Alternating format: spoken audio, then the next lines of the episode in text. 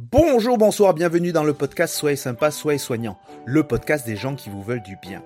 Aujourd'hui, j'inaugure un nouveau format. Oui En effet, j'ai pour projet dans ce podcast de mettre en avant de temps en temps une association d'entraide.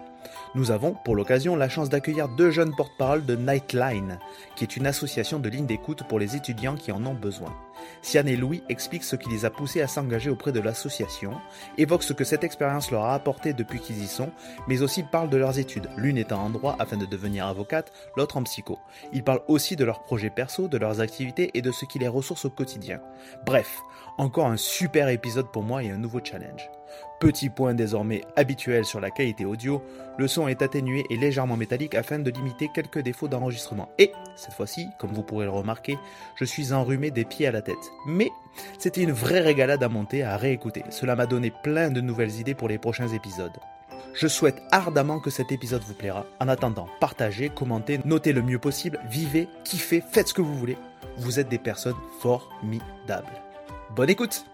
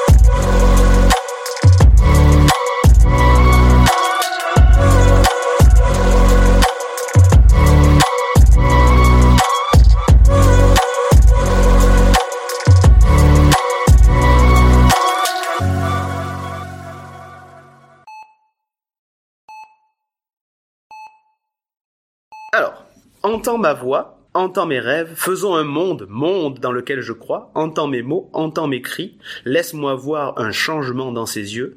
Tu penses peut-être que je ne serai pas entendu, pourtant je lève la main, répands cette parole, ces paroles de feu, d'espoir et de désir, et maintenant je vais les libérer. Entends ma voix, entends mes rêves, faisons un monde, monde dans lequel je crois, dans lequel je crois. Entends mes mots, entends mon choix, entends ma voix. Déjà, est-ce que vous avez le titre? Même si vous connaissez pas. Entends ma voix. Ok, mais donc, mais c'est traduit. C'est Ahmed Ben. Non, le gars qui avait compris au Euh, bah, principe. Hear my voice. Ouais. Donc c'est ça c'est le titre. Est-ce que vous avez alors, qui a... anglais. Hear my voice. Qui en anglais? Est-ce que c'est un anglais ou un américain? Euh, Déjà, le genre n'est pas bon. Ok. Elle? Ouais. Hmm. Elle est, euh, elle s'apparente euh, à ce qui est au-dessus de nous quand on est dans- dehors. Le. Son- Ouais. Et sinon- Sky. is a- non, Euh, elle est plutôt jeune ou? Elle est jeune. Elle est jeune. Elle est connue. Non, Mais non, Sky. non, non, c'est son nom, c'est. euh, Ah, Sky. C'est Ouais. Enfin, c'est pas Sky, hein. Ouais, mais... c'est Sky, mais c'est lié au ciel. Ouais. Et le, pré- le nom est, est- est français. Hmm. Alors, le nom de qui est français? Ah ouais, non, mais non, là. Aucune idée. Elle s'appelle Céleste. Bah, tu vois. Voilà. C'est genre oh, une nouvelle artiste à Après-. Ouais, ça, Je vous rassure, je ne connaissais pas cette chanson avant que je la cherche. je préfère vous le dire. Nous sommes, euh, nous sommes raccords à ce niveau-là. Bon, en tout cas, les paroles sont belles. Ouais. Belle. Alors, celle que je vais vous dire là maintenant, vous devriez la connaître. Elle est très connue. Toi et moi devons conclure un pacte. Nous devons ramener le salut. Où l'amour sera, je serai. Je te tendrai la main. J'aurai confiance en tout ce que tu fais. Appelle-moi et je serai là. Et oh, je serai là pour te réconforter, construire mon monde de rêve autour de toi. Je suis si content de t'avoir rencontré. Je serai là avec un amour puissant. Je serai ta force. Je tiendrai le coup. Oui, je le ferai. Oui, je le ferai. Laisse-moi remplir ton cœur de joie et de rire. La communion est ce que je recherche. Chaque fois que tu auras besoin de moi, je serai là. Je serai là pour te protéger. D'un amour altruiste, je te respecte. Appelle-moi et je serai là. Il y a nouveau le refrain, je ne vais pas vous le refaire. Si tu devais trouver quelqu'un d'autre, il ferait bien d'être bon à ton égard, car s'il ne l'est pas, je serai là. Ne sais-tu pas, chérie? Ouais, ouais. Je serai là, je serai là. Appelle-moi, je serai là. Regarde au-dessus de ton épaule, ma douce. Je serai là, je serai là. Quand tu auras besoin de moi, je serai là. Ne sais-tu pas, chérie? Ouais, ouais, je serai là. Je serai là. Appelle-moi et je serai là. Alors, quel est le titre de la chanson d'après vous? I will be here. Je serai là. Presque I'll be there. Ouais. Ok. I'll be there, qui a chanté I'll be there? Pas. En plus, il y a un bon accent là, dommage. Il faut que tu l'aies là. Faut que t'aies- faut que- Vous les connaissez Ils sont cinq. Ah, Oh, moi ça m'a fait penser, franchement ça m'a fait penser à un prêtre le dimanche Non. matin jusqu'au ouais ouais ma chérie. ça fait cassé. Euh, ils sont cinq. Ah oui, bah, les One Dire- Direction, Loupé. comme ça. Ah finesse, Euh, c'est des. Ah peut-être euh, il y a un groupe asiatique là. Pas du tout. Vous avez trop. Ah loin. ouais, vous, avez- genre? Connaissez obligatoirement. Beatles. Vous connaissez un des artistes en particulier. One Direction, euh, je sais pas. Euh, euh, ça, est-ce que c'est rock? C'est rock pas Ouais, ouais, c'est pas plutôt. C'est vieux, c'est les années 70, ils sont cinq, ils sont frères. Cinq frères? C'est Family Et, et l'un a été Les hyper. Jackson Oui, Jackson Five, oui. exactement, Bien sûr. Jackson 5 bien sûr. Ok. avec Michael Jackson. I'll be there de Jackson 5. La chanson d'avant, c'était Céleste Hear My Voice. Je vous en fais encore une autre? Allez. Ça va Ouais. Allez, je vais essayer d'en faire une que vous connaissez. Mais en vrai, grave on devrait faire une soirée comme ça à terre, en lien avec ta gueule. Alors celle-là, vous devriez la connaître, mais peut-être pas forcément le nom, peut-être vous l'avez certainement entendue. Et je vous la chanterai certainement pas. C'est euh, Ok, ça le ok. mettrai. Ok. On te demandera pas. Alors, je t'appelle cette nuit pour te dire comment je me sens. Je veux te conduire pendant la nuit à travers les collines. Je vais te dire quelque chose que tu ne veux pas entendre. Je vais te montrer où c'est sombre, mais n'aie pas peur. Il y a quelque chose en toi, c'est difficile à expliquer, il parle sur toi, mais tu restes le même. Et après ça reprend. Je la connais cette chanson. Vas-y. Non, non, je la connais, mais je l'ai pas. Euh, Est-ce que tu as le titre? Non, non plus. Mais je la connais. Je que- t'appelle cette nuit. I call you tonight. Euh, Ouais, et donc, c'est quoi? Non, non, non, Non. Non, c'est pas ça. Tonight? Non, mais I call you tonight, ça, ça se transforme quoi si tu transformes en un seul mot? Tonight? Ah, I call you? Non. Non. euh, calling you. This evening? Quand tu appelles la nuit, c'est quoi Hein? Phone, je sais pas, Night Call. Yes. And I call de Kavinsky. Voilà, bien Ah, putain, ouais, joué en fait, je- Bravo Avec, avec une superbe réinterprétation par London Grammar. Oui, c'est quand j'ai cherché les paroles, j'ai vu qu'ils avaient, ils avaient fait ça aussi, ouais. Ouais, magnifique. Mais euh, j'ai pas écouté encore. Mhm. Alors attention, je pense que là vous, avez, vous êtes pas prêts parce que je- ça va vous décoiffer l'intro. Vous êtes prêts? Ah ouais, ouais, moi je suis plus que prêt. Mais est-ce que vous êtes sûr que vous êtes prêts? Ah, je suis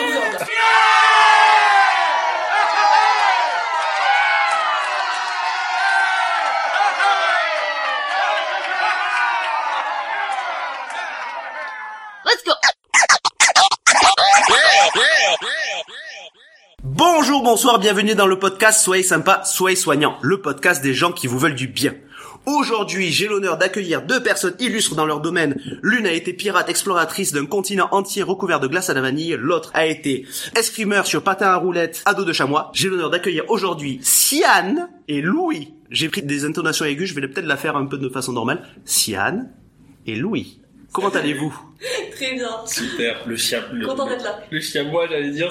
Le chamois, ça va faire des lapsus, ça va Ouais. pas faire. Le dos de chamois, du coup, était super important. Enfin, Et alors, ça t'a apporté quoi cette expérience? Bah écoute, euh, c'était sympa, surtout euh, surtout dans, dans dans la ville dans laquelle je suis, avec toutes les voitures, etc. C'est c'était un peu particulier. Ouais, ouais. J'ai eu peur pour ma vie quelquefois, je dois le dire. Ouais, C'est normal. Je normal. suis là, je suis là. Bon, ben entier. Entier. Et en pleine forme? Je, faut que j'aille voir mon kiné maintenant, mais Mais pourtant, t'as pratiqué ça pendant des années, il me semble. des Euh, années, bah oui. J'ai vu le listing là des records euh, Oui. personnels et toi, tu faisais partie de ceux qui avaient euh, Ça 15 ans se d'expérience. fait de génération en génération. Oui, c'est ça. Mes grands-parents, puis mes parents. Et... C'est une transmission transgénérationnelle. C'est ça, exactement. Et vous aviez vu qu'il y avait euh, des concours de beauté euh, pour euh, chameaux et dromadaires euh, dans les pays du Proche-Orient, Moyen-Orient? Et dans ces concours-là, les mecs, ils arrivent à tricher et à mettre du silicone pour euh, à- embellir les lèvres et tout ça des, Non. des chameaux. Ouais, il y a de la triche même dans ces trucs-là. Oh. Dans partout, il y a toujours de la triche. hein. Autant j'avais déjà entendu parler des, des courses de chameaux, euh, des choses comme ça. Je savais qu'au Moyen-Orient, ils en faisaient pas mal. Les, les concours de beauté, ils vont loin. quoi. Ouais, bah oui, bah ça coûte tellement cher parce que les chevaux, c'est pareil. hein, il y a Bah, c'est ça, des- moi ça me choque pas, vu qu'on- nous on fait sur les chevaux, en vrai, Ouais. on dit pourquoi pas. Ouais. Tu mets du silicone euh, sur les chevaux? Non, mais pas de silicone, mais on Ouais. fait des concours de beauté, hein. Ok, ah ouais. Même, euh, ouais, même ceux qui font de l'équitation et tout. Genre, euh, il Ouais. y, a, il y a toujours, euh, enfin, le jour des compètes, tu sais, tu te restes les, les, Oui, les petits trucs de poney, tu mets des petites fleurs et tout, genre, tu, tu te donnes, hein. Ok, c'est vrai. Donc en vrai, ça me choque pas. Et toi, tu es bien revenu de tes explorations euh, Je suis super bien revenue, euh, j'ai vu des choses vraiment magnifiques, Ouais. euh, ça, ça, ça a changé ma vision du monde, quoi. Il paraîtrait, t'as toute expérience, quoi. il paraîtrait que le fruit de tes recherches remettrait en cause l'évolution de Darwin. Est-ce que c'est vrai?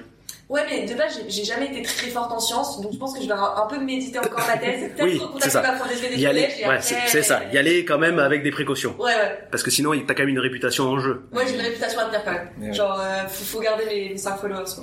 c'est c'est ça. Oui, parce qu'ils sont, ils sont assez exigeants. Ils sont, Ouais. ils sont peu nombreux. Mais par contre, euh, ouais. Ouais, et ils sont solides. hein. Donc, les pairs, c'est problématique. Ben, je comprends. Ils veulent du qualitatif. Ils Oui, c'est ça, oui. Que du qualitatif. C'est ça.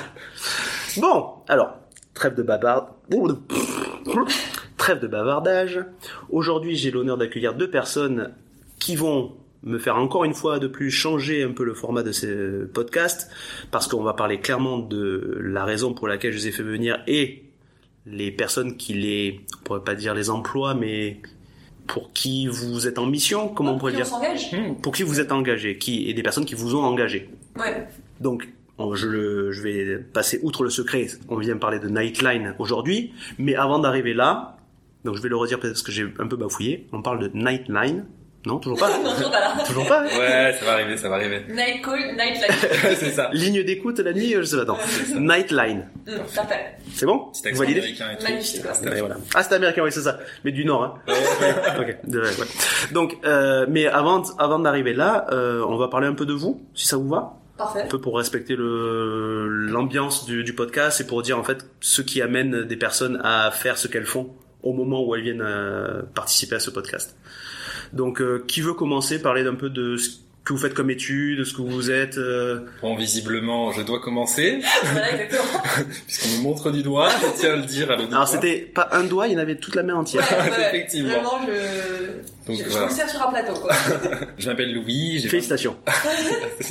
j'ai 24 ans et euh, je suis bénévole euh, à Nightline depuis maintenant bientôt deux ans. Ok. Euh, et donc, euh, j'ai découvert euh, l'asso quand j'étais en master 1 de psychologie. Ok. Et puis, euh, je me suis- j'ai continué à m'engager. Je suis passé par différents, euh, par différents postes parce que dans l'asso, ce qui est cool, c'est que on commence tous bénévoles écoutants. Euh, C'est-à-dire, on prend des appels d'étudiants qui nous contactent sur la ligne d'écoute, Mm. et ensuite, on peut s'engager de différentes manières, et notamment en étant porte-parole, là, comme euh, aujourd'hui, euh, Sian et moi, on l'est. Ok. Et, euh, et puis donc études de psychologie et, euh, et voilà aujourd'hui euh, euh, je vais euh, j'ai obtenu mon diplôme de psychologue.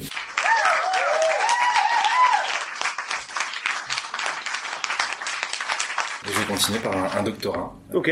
Euh, donc euh, voilà mon petit côté maso qui veut. Là t'enchaînes?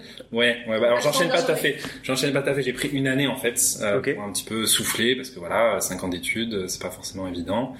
Euh, et puis euh, et puis aussi pour euh, pouvoir euh, réfléchir un petit peu mieux à mon sujet, à ce que j'ai envie de traiter, ce que j'ai envie de faire.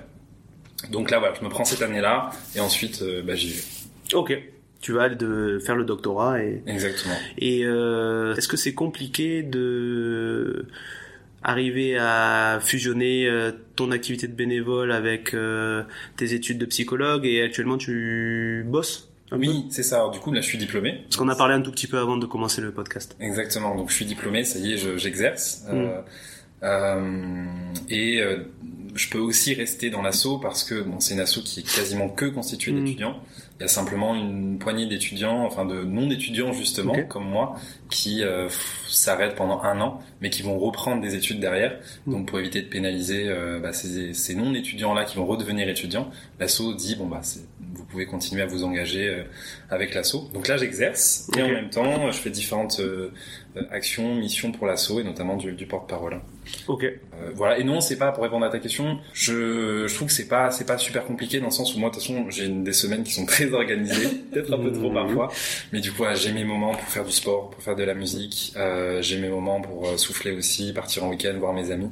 Mais à partir du moment où c'est bien organisé et que euh, et que euh, tu sais quel temps tu dois prendre pour toi, quel temps tu dois prendre pour bosser, etc. Je trouve que ça se fait plutôt naturellement. Ok. Voilà. Et puis, euh, et c'est important aussi dans l'assaut, on s'en parle souvent entre bénévoles.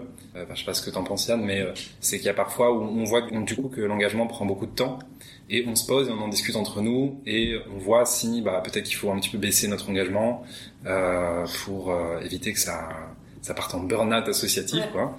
Euh, mais donc ça se fait. Mais c'est important, je pense, de se poser aussi pour euh, pour comprendre pour comprendre bah, comment on a envie de s'engager, à quel point on a envie de s'engager et, et voilà.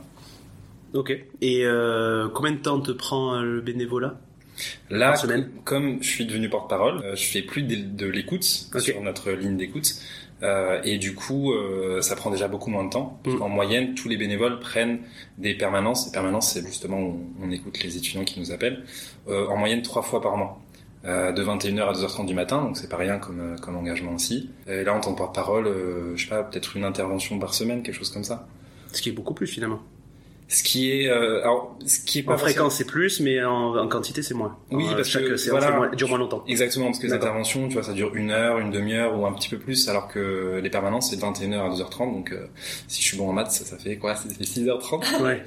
Et à n'importe quel moment de la semaine les temps de les lignes d'écoute, enfin quand vous prenez la permanence. Ouais, alors l'assaut au niveau national, elle est ouverte tous les soirs, euh, et par contre, euh, quand t'es bénévole, t'as, si tu veux, un planning Ok. qu'on te propose tous les mois, Ok. et tu peux mettre justement, bah là, je suis, je suis pas dispo. Donc toi t'as choisi donc de- d'être psychologue à côté de ça. Exactement. Ok. Et toi Sian du coup Euh, moi, je suis étudiante en droit privé. En tout cas j'ai entendu que t'avais un super accent anglais. Alors what do you do euh, during your life euh, Non, mais c'est parce que en fait, j'ai grandi en Chine. J'aime beaucoup. Tu parles vachement bien anglais. Oui, j'ai grandi en Chine. en fait, j'ai grandi en Chine, mais j'étais dans une école internationale britannique. euh, donc j'ai, enfin voilà, j'ai, grandi euh, donc euh, en partie avec la langue anglaise. Et après, j'étais dans une école internationale. Hmm. Donc euh, c'est, un peu resté. Et, euh, et voilà, donc c'est pour ça. Tu m'aurais parlé en chinois, je pense que j'aurais pas su te répondre. Déjà que j'ai un super accent en anglais. Euh, donc je suis étudiante en droit. Ouais. Euh, et voilà, et je suis bénévole à Nightline.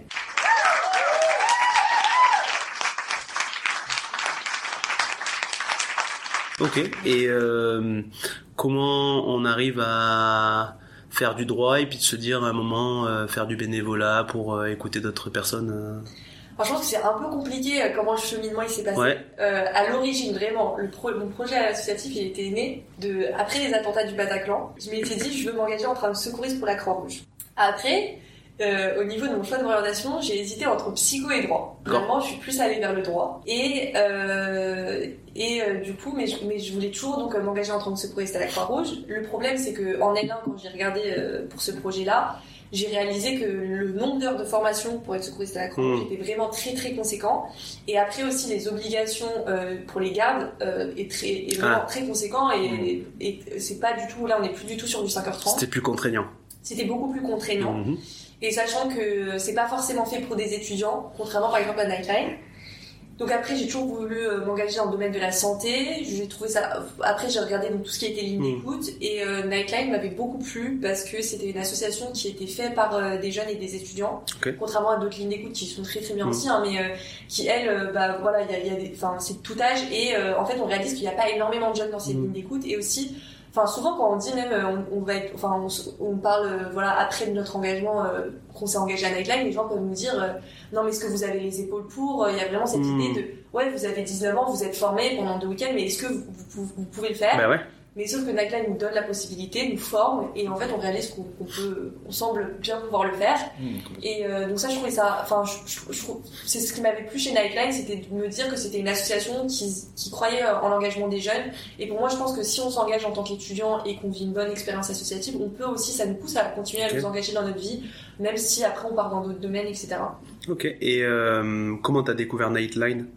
Vraiment sur Internet, vraiment, c'était donc. euh, T'as fait recherche euh, lambda de comment aider et machin Non, association, association Ok. santé. Ok. Donc pour euh, rester dans le thème de voilà. Et après j'ai bah, vu tout ce qui était lié à la santé mentale. Je me suis dit ouais mais en vrai pourquoi pas la santé mentale. Ouais. J'ai regardé tout ce qui était ligne d'écoute, donc euh, il y avait Mm. ligne d'écoute de la Croix-Rouge, il y a Mm. SOS Amitié, etc. J'ai regardé les différentes assos et tout. J'ai postulé à plusieurs assos. Mm. Et euh, mais Nightline c'était mon choix numéro un et du coup j'ai fini à Nightline. Voilà. Parce qu'en fait, tu, tu voulais quand même garder, quand t'as fait ton choix pour aller dans le droit, tu voulais quand même garder, euh, tu voulais pas totalement abandonner le deuxième choix que t'avais en fait. Si. Et inversement, est-ce que tu penses qu'il aurait été possible si t'avais été dans la santé, t'aurais gardé un truc en lien avec le droit?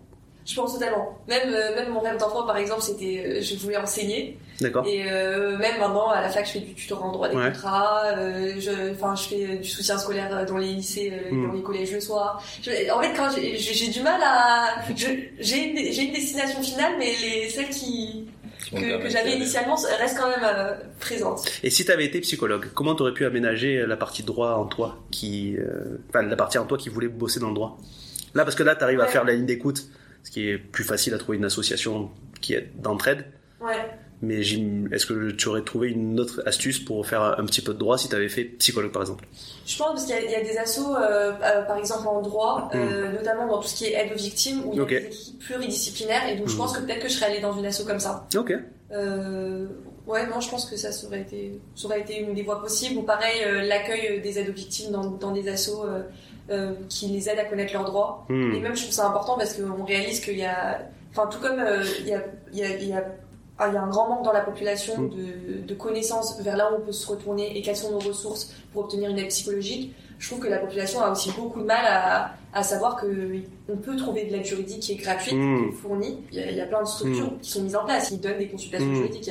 Il y, a, plein de choses qui sont Trop mises en place. Donc, euh, faut... mais c'est juste pas à la connaissance de tout le monde malheureusement. Ah ouais, ouais, je... bon, pour un truc perso, je vais pas rentrer dans les détails, mais euh, récemment, ben, mis en contact avec, euh, enfin, on m'a donné le contact d'une association, association Mhm. de bénévoles, euh, d'avocats bénévoles Mm. pour euh, justement des conseils et compagnie. Ouais. Ouais, mais c'est vrai que c'est pas connu. Euh, on me l'aurait pas pas, on me l'aurait pas dit, j'aurais pas su. C'est ça, toutes les facultés ont des cliniques juridiques par exemple, on propose des consultations gratuites Mm. qui sont faites par des étudiants, euh, encadrés par un avocat, encadrés euh, Mm. eux-mêmes par un professeur euh, de l'université, donc euh, il y, a, Mm. il y a plein de choses qui sont, qui sont mises en place. Quoi. Ouais, je, je trouve en plus, enfin, je me dis, c'est pas connu, pas tellement connu déjà de manière générale pour ceux Mm. qui sont pas en droit, par exemple, cette association Ouais. avec des, des avocats, des jeunes avocats ou des avocats bénévoles.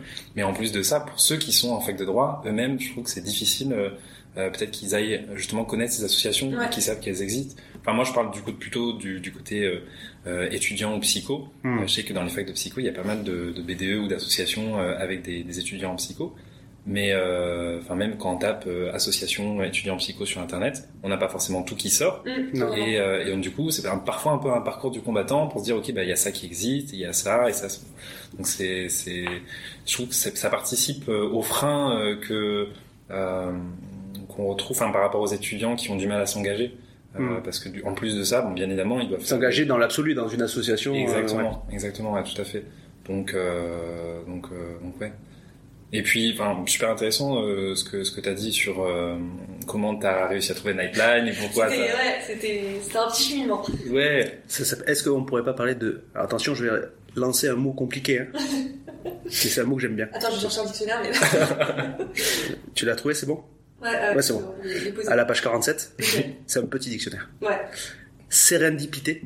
Mhm. ouais. C'est bon, vous l'avez? Non. L'assurance, tu sais. L'assurance de la, la- la prochaine avocate en droit. Sérendipité, c'est trouver les choses par hasard. Enfin, c'est des inventions qui se trouvent sans qu'on les ait cherchées. On a fait euh, des recherches expérimentales dans n'importe quoi, ou enfin, peu importe, et on trouve autre chose que ce qu'on cherchait. L'antibiotique, il me semble. Voilà, l'antibiotique, la pénicilline, C'est ça. la, tarte tatin. Oui. Ouais, J'aurais pas cru. Le panettone.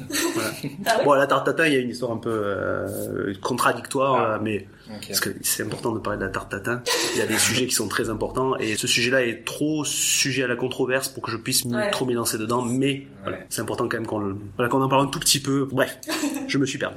Donc, tu as trouvé ça. Après, tu cherchais quand même une asso. Et c'est ce qui t'a parlé le plus, mais c'est quoi? C'est que la page d'accueil et tout ça, t'as parlé plus? Comment Ou t'as appelé au vraiment, pif euh, plusieurs assos? Sincèrement, j'ai vu les, les listes assos, j'ai regardé donc le site vite Hmm. fait, mais vraiment ce qui m'a- ce qui m'a décidé, c'était vraiment cette idée que ce soit des jeunes. Ok. Parce que euh, même, je- enfin, Oui, c'était marqué d'entrée de jeu en fait. c'est- Ouais, c'était dans entrée de jeu. de- Ok. T'as pas eu à appeler pour avoir C'est des ça. infos. euh. Puis à l'origine, c'était vraiment qu'une ligne d'écoute, donc c'était vraiment une ligne d'écoute euh, par des étudiants pour des étudiants. Et c'est ce projet-là, je, je Hmm. trouvais bien parce que il y a cette idée un peu de quand on est jeune, on, je sais pas, euh, on n'a pas trop de légitimité. Mhm. Et, et je trouve ça dommage. Et donc là, vraiment, c'est c'est ce truc-là, ça m'a, voilà, je me suis dit, bah, ce sera, voilà, c'était un bon slogan en fait. Ok. Voilà.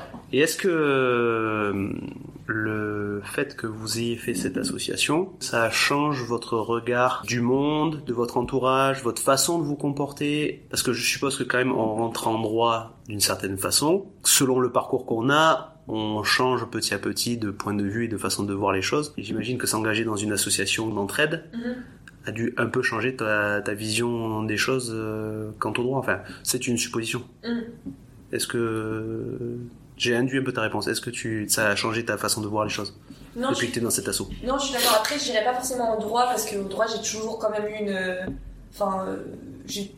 Déjà, moi, je me suis toujours assez intéressée, par exemple, au droit pénal. Et Ouais. le droit pénal, bah, ce qui est, ce qui est, on va dire, ce qui est très lié au droit pénal, c'est quand même la criminologie, qui Ok. est pas très, pas énormément étudié en France, Ouais. beaucoup moins qu'en Belgique, Ouais, au Canada. Mais donc dans la criminologie, il y y, a une dimension sociologique, mais il y a une dimension quand même très psychologique. Donc, donc je dirais pas. Je pense qu'à partir du moment pour moi où il y a de l'humain, Hmm. donc, euh, il y a forcément euh, une dimension psychologique qui est importante. Le marketing, par exemple, la psychologie en marketing, elle est excessivement importante. Donc je dirais pas que ça a forcément changé. Après, ça m'a beaucoup appris. Euh, ça m'a beaucoup appris dans le, Ok. dans le domaine, mais je dirais pas que ça m'a changé ma vision du monde. Ok. Et ça t'a hum, ni ta, tes convictions personnelles, ni euh, ça a juste été dans la continuité? De ce que tu voyais de, Ouais, je pense que de la société? Ça les a affinés, ça les a précisés. Euh, aussi, je pense que euh, parfois même, même par- euh, quand on veut se mettre dans une posture d'aidant, parce que à Nightline, quand même, dans enfin, chez les bénévoles, on voit quand même cette idée de- d'avoir quand même des gens qui sont assez tournés, tournés vers l'autre. Hmm. Euh, pour autant, euh, on associe quand même vraiment l'aide. Enfin, moi, à l'origine, j'associe vraiment l'aide avec tout ce qui est soutien et tout ce qui est conseil. Hmm. Et à Nightline, on- enfin, j'ai, enfin, j'ai appris, je pense, à être beaucoup, beaucoup moins dans le conseil, beaucoup plus dans l'écoute. Euh, voilà. Ne pas induire la réponse et euh, laisser venir. Et... C'est ça, laisser venir et, et de ne pas diriger, ce qui, ce qui a pu être même bizarre au début, parce Ouais. qu'au début, parfois les gens ils me disaient, ouais, t'es bizarre là, comment tu l'écoutes, c'est, Ouais. bizarre. Et les gens étaient un peu, et justement, c'est, Mm. donc il y avait un temps d'adaptation pour, euh, voilà, pour associer cette posture de plus, je vais donner des conseils. Quand bien même ils sont bienveillants, ça reste quand même du Mm. conseil, alors que c'est pas que de l'écoute pure, et là c'est un peu un mélange des deux. Donc euh, je dirais que ça, ça a vraiment changé. Ça a changé, ouais, mais euh, genre mes conversations sur par exemple des sujets personnels avec les gens, la manière dont, dont je vais converser euh, a changé. Ah voilà, donc il y a eu un impact. Ouais. Ok. Et toi, Louis? Ouais, bah, je- aussi au niveau des conversations, c'est vrai que euh, voilà, quand on a un ami à nous qui vient nous voir euh, parce qu'il a un petit souci euh, et qui nous en parle, je pense que l'être humain, de manière un peu automatique, il a ce réflexe de vouloir lui trouver des solutions et donc il va lui dire bon bah moi, tu sais qu'il m'arrive aussi la même chose euh, et donc euh, moi voilà ce que j'ai fait. Euh, donc on s'appuie sur nos propres expériences pour essayer d'aider l'autre, mais parfois déjà nos propres solutions ne seront pas les solutions de l'autre. Mais aussi parfois, et ça je, je l'ai remarqué euh, à Nightline et j'en avais peu euh, conscience avant, c'est que mm, parfois les personnes ont juste envie de parler sans forcément qu'il y ait quelqu'un pour leur trouver des solutions Mhm. euh, un peu toutes faites. Euh, et c'est ça aussi qui est chouette du coup avec euh, la formation qu'on a eue en tant que bénévole et ce qu'on propose dans la ligne d'écoute. C'est qu'on propose vraiment un espace où la personne va pouvoir parler de son problème librement sans l'orienter vers euh, Mm. ah bah tu m'as parlé de ça tout à l'heure donc je pense que c'est ça dont tu pourrais peut-être plus parler et et, euh, et je trouve ça ouais je trouve que ça on n'est pas forcément habitué à le faire c'est pas en tout cas chez moi c'est pas naturel Ouais. et donc euh, ça ça m'a permis vraiment de changer ça Euh, voilà et puis euh, j'avais pas conscience des problématiques aussi nombreuses qu'avaient les étudiants aussi Mm. avant de rentrer dans l'assaut Ok. Euh, Même en étant euh, déjà dans une formation psycho et même en étant étudiant en psycho. Exactement, Ok. exactement. Oui, parce que il y avait même ce côté, une petite anecdote, euh, ce côté un petit peu irréaliste. Euh, donc on fait notre formation sur le, sur euh, deux week-ends et ensuite on a nos premières permanences. Le chanteur? Le chanteur The Weeknd? Le week-end, Ok. exactement. Euh, et du coup, euh, une fois qu'on a fait nos formations, euh, on fait nos permanences, on Mm. prend des appels. Et moi, je me rappelle, et je sais que ça l'a fait à d'autres bénévoles, où euh, quand on a notre premier appel ou premier chat, parce qu'on fait aussi par, par chat sur Internet, on a l'impression qu'on est évalué par euh, des personnes de l'association. C'est vrai que tout le monde a eu cette impression-là. Mais oui, Moi, je l'ai pas aussi, eu. tu l'as pas eu Mais tout le monde me dit ça. Parce que moi, je me rappelle à un moment, donc, on peut être référent de permanence, donc c'est un bénévole qui est plus ancien Mm. que les autres, qui en fait est un peu une figure, on va dire, repère. Ouais. Et donc, euh, je me rappelle même, il me regardait, genre, est-ce qu'elle m'écoute? Moi, j'étais Ouais. genre, bah non, je te fais confiance. euh, limite, euh, t'as eu la formation, c'est tout frais dans ta tête, t'es limite Mm. plus au point que moi. Oui, Et- parce que à, à la fin de la formation, on a des évaluations. Ouais. où en fait il y a des, des bénévoles expérimentés qui ont plusieurs mois de bénévolat qui font semblant, euh, bon, on le sait, hein, mais ils font semblant d'être des étudiants qui nous appellent et nous ils évaluent un Mais ils peu. vous le disent? Ils nous le disent, oui, oui, Ah, on le sait. Ah, mais ça aurait été... euh, Oui, oui, bah, on le sait et à la fin c'est eux qui disent est-ce qu'on est apte ou pas à prendre des appels. Euh, mais du coup, sortant de ça, quand tu prends ta première permanence et que tu as ton premier appel, tu te dis bah et aussi parce que le sujet, moi je me rappelle que j'avais eu un sujet qui était assez assez lourd euh, et donc je pense aussi ça venait en défense euh, de ma part euh, pour mettre un peu de distance avec ce sujet qui était qui était pas Quand tu parles de sujet, tu parles de la personne qui t'appelle? Oui la personne qui D'accord, donc vous vous appelez sujet les personnes qui vous appellent ou c'est... Ah non, le, le Non. sujet, la thématique. Quand- Ah d'accord, ok, ok. Le- voilà, Ok, ok. le sujet Non, c'est pour savoir de... non le sujet euh, oui en psycho on peut utiliser le sujet pour Oui, parce que... Oh, moi aussi, mais je me suis dit ça. Non mais parce qu'on parle de sujet, euh, déjà, j'avais euh, une fasciathérapeute qui m'a parlé de clients et je- il faut qu'on se mette d'accord sur quand vous parlez des personnes qui dont vous Ouais. vous, vous occupez. Ouais, un étudiant. Ok ok. Ouais. Ou Ok, un ok. ok. Mais euh, Donc là, le sujet qui était abordé dans la conversation de ta première appel, de ton premier appel, exactement était lourd. il était tellement complexe et lourd pour euh, pour la personne euh, que je me disais bah c'est pas possible il y a un script derrière ça et et voilà et en fait Je sais que tu es l'évaluateur. Je sais que tu es l'évaluateur. Il fallait bien que je réponde etc mais non mais au fil du temps quand tu Ah oui, c'était un chat écrit. Un chat écrit? ouais là c'était c'est un chat écrit Ok. Et du coup, au fil du temps, euh, quand tu fais des chats et des chats et des chats, tu te rends compte qu'il y a des sujets qui reviennent énormément. Mm. Et moi, je m'attendais pas. Et donc, ça m'a aussi appris ça. Euh, et quand on est étudiant, je pense qu'il y a aussi ce côté, euh, même quand on est en psycho et qu'on a l'habitude de parler de nos émotions, de comment on se sent, Mm. et hum, même quand on est jeune, avec cette euh, énergie de dire bah c'est bien, il faut qu'on qu'on s'ouvre à l'autre, etc. Et ben il y a encore énormément de tabous, et donc du coup c'est pas évident euh, de savoir comment vraiment se sent euh, un étudiant. Ouais. Euh, et donc c'est sur ces plateformes-là que on voit en fait qu'il y a beaucoup de mal-être. Et je me pose la question de toi qui, est, euh, qui a une expérience autre dans le domaine de l'écoute et de, du travail de, l'aide à la personne. Euh, Est-ce que tu estimes que la formation euh, à Nightline en deux week-ends, tu m'as dit, Ouais, c'est 35 heures. euh, est suffisante pour appréhender Mm. ces appels, ces conversations et compagnie? Est-ce que tu ou est-ce que tu estimes qu'il y a des choses qui pourraient être perfectibles? Pense qu'il y a toujours des choses qui peuvent être perfectibles. Maintenant, moi, bah, je, je parle vraiment pour moi. Mm. Au bout de ces, ces deux week-ends, je me sentais euh, suffisamment à l'aise pour pouvoir parler de tous les sujets. En sachant aussi que si c'est pas le cas, je sais que c'est arrivé plusieurs fois, euh, tu peux redemander à continuer sur un autre week-end, euh, D'accord. à continuer à être formé. Euh, et ce qui est sympa, c'est que c'est une formation en plus qui a été euh, travaillée avec des psychologues. C'est pas juste des bénévoles étudiants qui se sont dit bah ce serait chouette de parler de ça et ça. Non, ça a été travaillé Ouais. aussi en amont avec des Mm. professionnels de santé.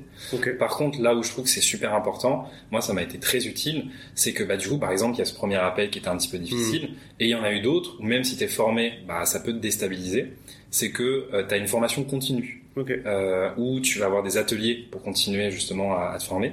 Et moi, ce que j'aimais beaucoup, c'était les, hum, les gaps, les groupes Ouais. d'analyse de la pratique, Mm. où là, tu as une psychologue euh, qui vient de l'extérieur, Ouais. et une fois par mois, avec d'autres bénévoles, tu discutes en fait de tes appels, comment ça s'est passé. euh, ça te permet d'avoir le retour bah, des autres bénévoles. Peut-être que tu vas entendre euh, Mm. quelqu'un euh, euh, qui a pris euh, le même type d'appel que toi, donc du coup, tu vas écouter bah, comment il a géré, ce qu'il a ressenti. Ouais, on vous lâche pas comme ça et euh, vous vous débrouillez. Il y a des gens Non, qui vous donnent ouais. un filet de sécurité. Exactement. Et après, même pendant les, les premières permanences, on, euh, on a un format qui, qui s'appelle le format IDEA, où en fait on débriefe de l'appel par rapport, euh, donc, euh, euh, en gros, la thématique de l'appel, donc la solitude, bien évidemment, Mm. bah, la confidentialité, elle, elle est, elle est gardée. Donc voilà la thématique de l'appel, comment on s'est ressenti, comment on a, enfin comment on s'est senti, Mm. euh, qu'est-ce qu'on a appris de cet appel, etc. Et donc ça on peut le partager et pareil d'autres personnes peuvent nous le partager et c'est vrai qu'on apprend énormément bah, dans la Mm. formation, mais après aussi des autres et de nos propres Hmm. pas erreur, mais euh, euh, de comment on pourrait faire mieux les choses. Parce qu'en Mhm. effet, c'est perfectible. C'est pas forcément, on les a pas forcément mal faites. On les a faites d'une manière qui convenait, mais on aurait pu faire mieux. Et comment est-ce qu'on peut faire mieux Ok. Mais mais il y a des choses. En fait, comme on est un peu dans, dans l'humain et chaque appel est différent, ça, Exactement. le- ouais. chaque euh, chaque expérience de vie est différente. euh, Mm. Chaque thématique a, a ses, ses propres nuances. Il y a des thématiques qui rentrent en jeu. Il y a du. C'est très compliqué de faire quelque chose de, de, de parfait. Tout à fait. Euh, mais voilà, c'est possible de faire quelque chose qui s'adapte un peu à toutes les situations, mais après, voilà, c'est à nous d'adapter notre curseur et aussi on est tous un peu différents. Mm. Euh, dans la formation, on a tous appris euh, certaines choses.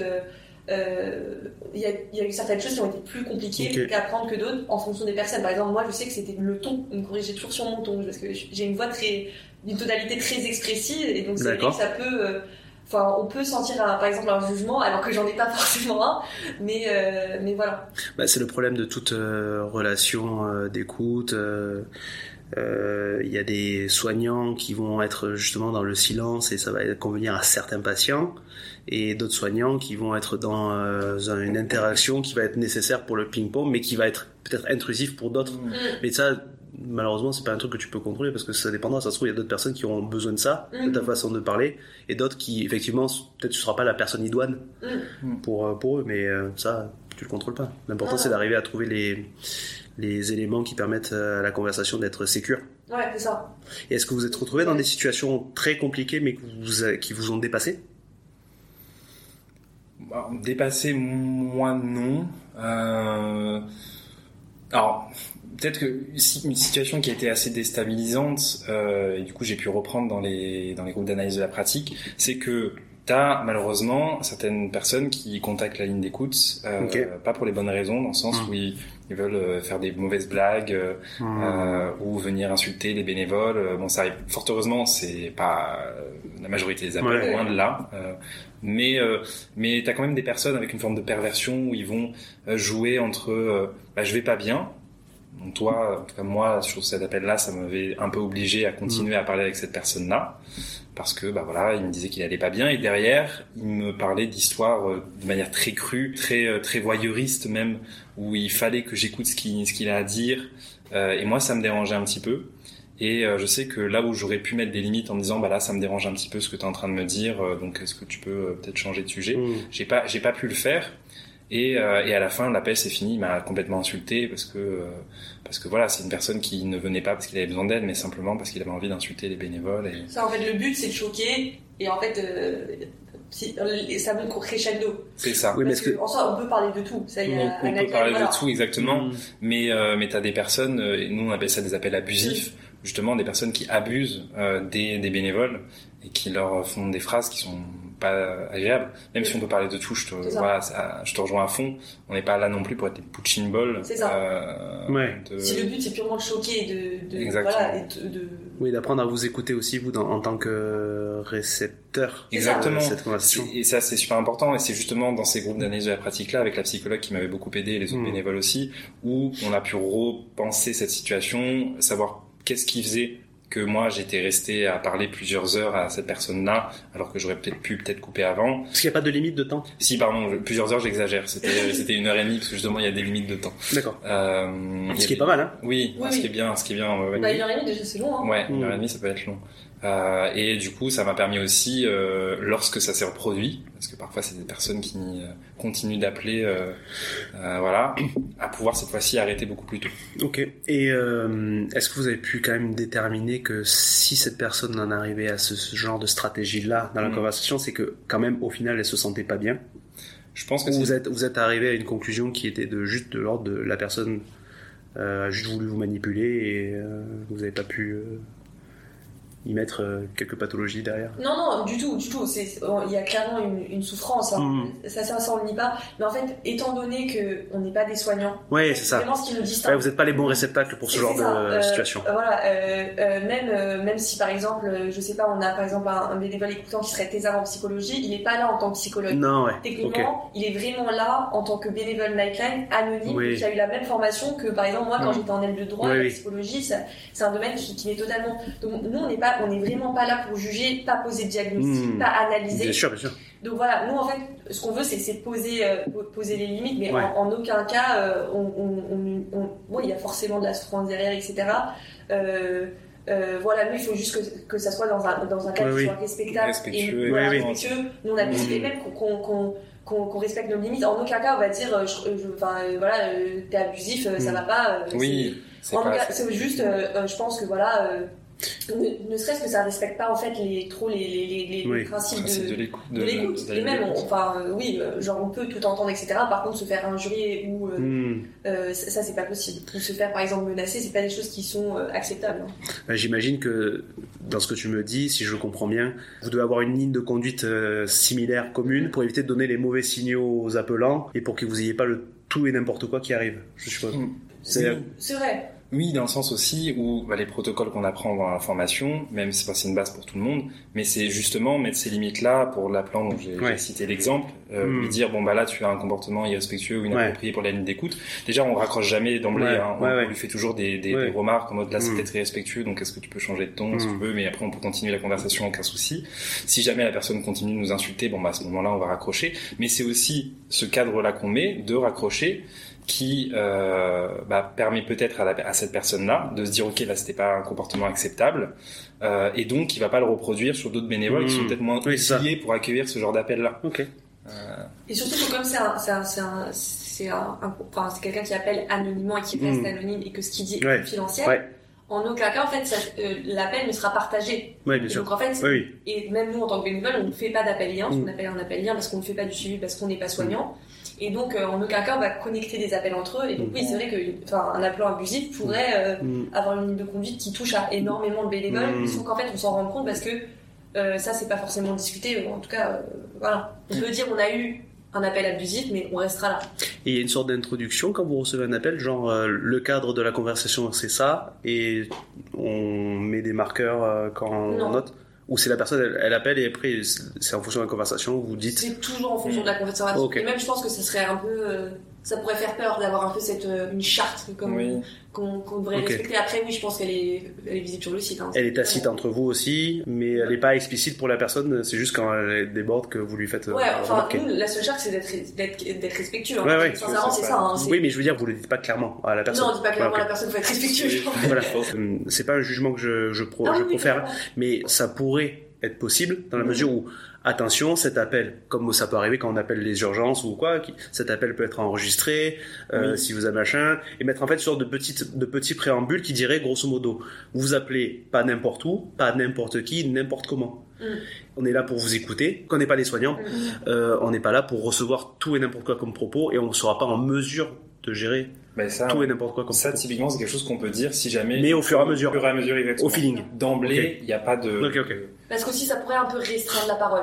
Ah ouais, ok. C'est Et même, c'est un peu pour ça. hein, C'est euh, par exemple dans tout ce qui est, euh, euh, par- enfin, le- l'appel est susceptible d'être- enregistré. En réalité, c'est, enfin, c'est une norme un peu souple. C'est-à-dire que c'est un peu, c'est quelque chose qui a pour but euh, Hmm. de, enfin, ouais, la personne sait à quoi s'en tenir et ça, c'est- forcément, la personne sera touchée quand on entend ça. Ouais. Forcément, on va avoir une ligne de conduite qui va changer. Et euh, comme à Nightline, en fait, on a vraiment pour but de recevoir la parole, qu'importe. euh, Voilà. Et que vous n'enregistrez pas. et qu'on n'enregistre pas, ce serait un peu, euh, ouais, ça pourrait brider en fait. Ça pourrait, euh, ça pourrait déjà diriger un minimum, sachant qu'on est non directif et qu'on n'est pas dans le jugement. Donc vraiment, vraiment, la limite, ce sera, c'est le respect.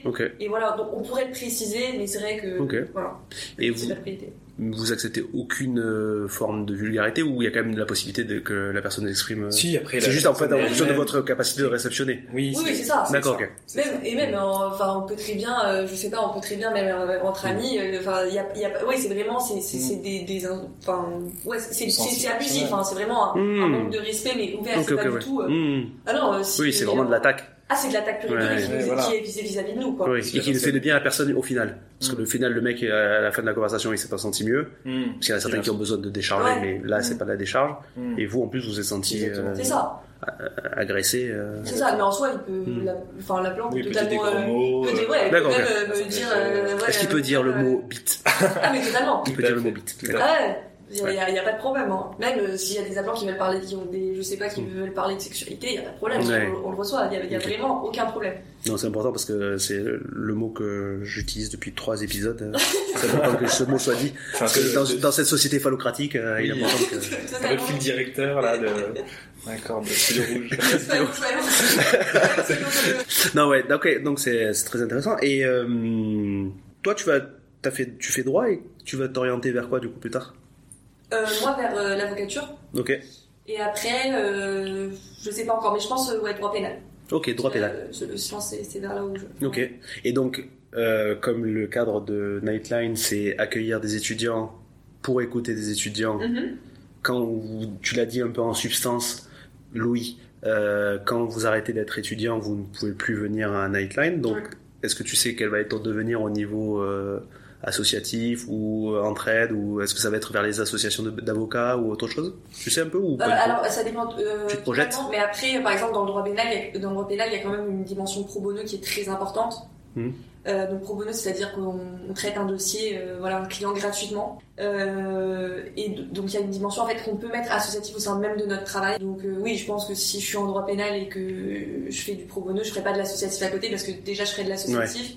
Et après le droit pénal, ça dépend des, des thèmes qu'on peut traiter. Mais par exemple, si on est dans un cabinet de, par exemple, qui traite de violence intrafamiliale, c'est c'est quelque chose qui est prenant.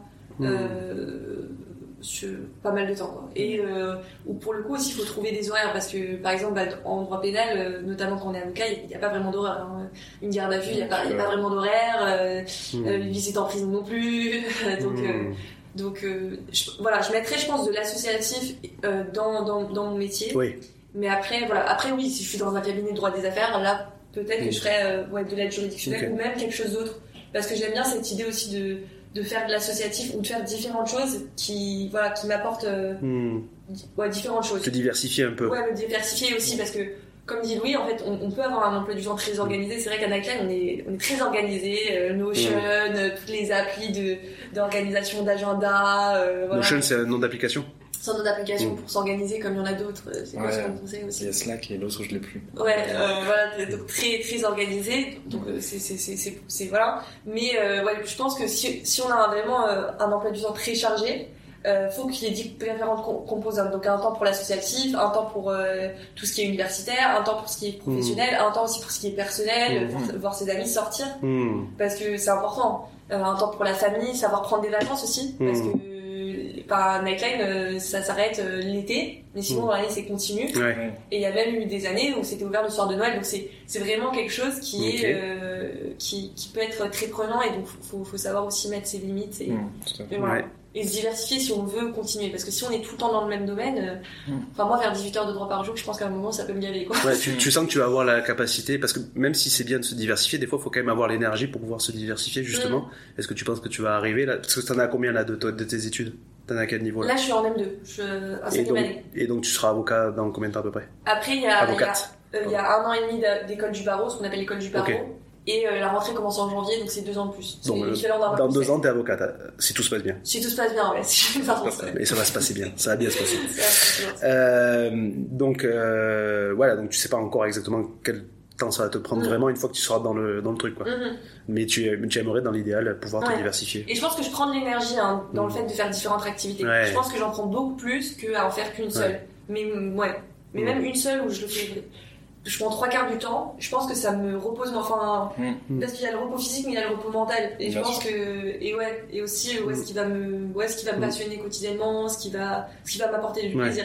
Je pense que vraiment faire des, des choses très différentes m'apporter énormément de plaisir. Bah, dans les processus créatifs, parce que ça c'était un autre podcast que je voulais créer qui parle du processus créatif, Mhm. parce que je me suis inspiré donc des podcasts euh, Un bon moment, Ben Never que je cite sans cesse, Ouais.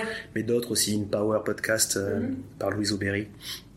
Et donc euh, les mecs que je veux, Ken, bref, tous ces gens sont des, quand même des artistes à la base, enfin à la base, font euh, pas tous ces gens, mais ils font quand même, ils sont en lien avec le milieu artistique et Mhm. tout ça, et euh, disent quand même que c'est nécessaire de diversifier dans certains cas, parce que c'est le moment où tu mets l'esprit en repos sur ton activité principale que justement il travaille et qui va une idée va émerger pour pouvoir après euh, te redonner un peu d'énergie.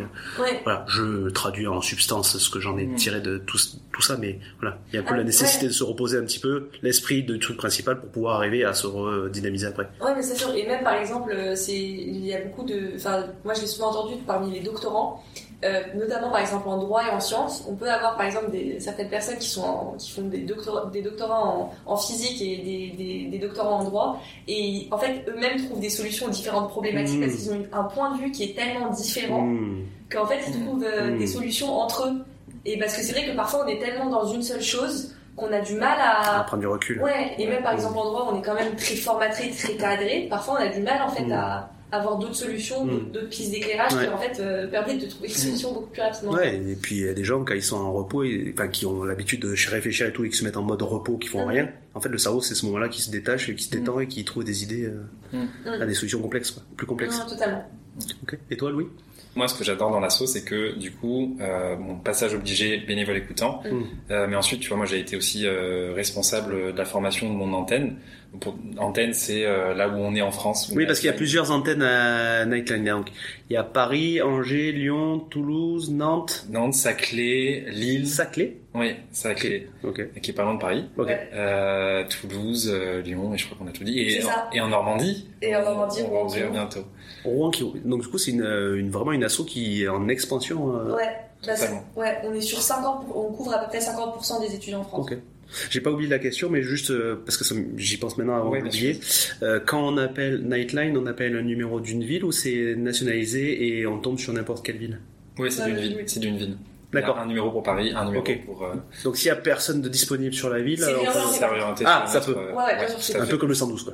Oui. C'est Ok. exactement ça. En fait, on est d'abord dirigé sur euh, De préférence. de préférence, et après, euh, sinon on est réorienté. Ok, donc il y a une possible. Donc il y a toujours quelqu'un potentiellement qui Mm. peut répondre. Ah, totalement. S'il y a un bénévole n'importe où en France qui peut répondre, enfin, si on a qu'un seul en France, c'est lui qui répondra à l'appel. Et- C'est toujours mieux si c'est un bénévole du territoire, et c'est justement pour ça qu'on essaie d'ouvrir dans un maximum de territoires. Ouais. Parce que tu vois, qu'on Oui, puis ça plus territoire, d'asso- de bénévoles, plus Exactement. Plusieurs exactement. facultés aussi. Plusieurs Donc, facultés. euh, ça permet d'être connu aussi. De... tout à fait. Ok.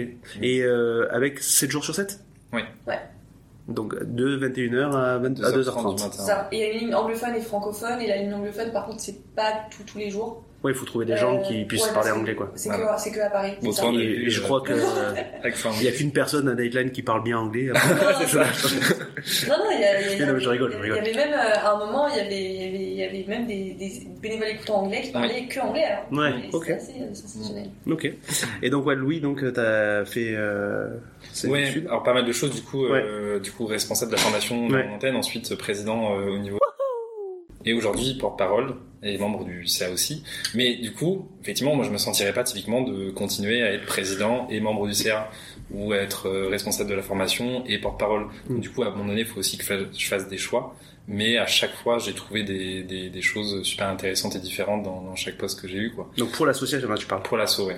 Sans compter que on, euh, par rapport à, à l'idée de diversifier, donc t'as Ouais. un psychologue, mais toi tu restes toujours dans l'idée de, de santé mentale. Est-ce que tu fais d'autres choses qui te Oui. diversifient un petit peu? Oui, bah tu parlais de processus créatif euh, tout à l'heure. Euh, moi, je fais beaucoup de piano depuis que je suis, je suis petit. Ouais. Et euh, comment? Faudrait mettre un piano. Oui, bah après, je sais pas si Ouais. je dans tout le monde. Et sa permanence consisterait à faire du piano pendant que les autres ils sont en train de, de répondre. à- Exactement. Ça et l'étudiant qui serait au téléphone, il dirait mais pourquoi il y a du piano en sonore Mais Non, je fais euh, la sonnerie d'accueil, tu sais. oui, tu décroches, tu décroches, tu, tu joues. Ah oui, le jingle. comme Pôle Emploi. là. On va vous répondre dans pas longtemps. Mais du coup, euh, du coup, je fais pas mal de piano, je fais pas mal de sport. Pour le piano, je sais que euh, moi, ça m'aide beaucoup. euh, typiquement, il y a des moments où, euh, où j'étais pas mal angoissé, euh, notamment quand j'arrivais sur parce que à la base, je suis de, je suis, je suis- et donc j'arrivais sur bah, une ville que je connaissais pas, euh, euh, je connaissais personne non plus. C'est pas Et- exactement la même localisation aussi, quand même. non, effectivement, je suis à quelques centaines de kilomètres. Et du coup, euh, euh, avec des questionnements aussi sur est-ce que c'est la bonne voie que j'ai choisie, euh, Ouais. psychologie, etc. Et je sais que parfois, il y a des... des... Par exemple, bah, je, je, comme j'étais très angoissé, je me disais... euh, je me posais toutes ces questions-là. Bah, est-ce que finalement c'est la bonne voie? Euh, Avec cette pression de, il faudrait absolument que ce soit la bonne voie, comme si ça me, faire mon master, ça me, ça allait me condamner entre guillemets Hmm. dans cette voie-là pour toute oui, ma vie. La bonne voie est l'unique voie. Et voilà, comme ça. ce serait l'unique voie On a exactement. qu'une et il faut absolument, et si on l'a Mm. pas, c'est c'est l'échec total. Exactement, exactement. Alors que consciemment, tu vois, je me dis qu'au contraire, on est une génération où on sera amené peut-être à faire plusieurs boulots et qu'on Ouais. peut facilement s'orienter et se réorienter.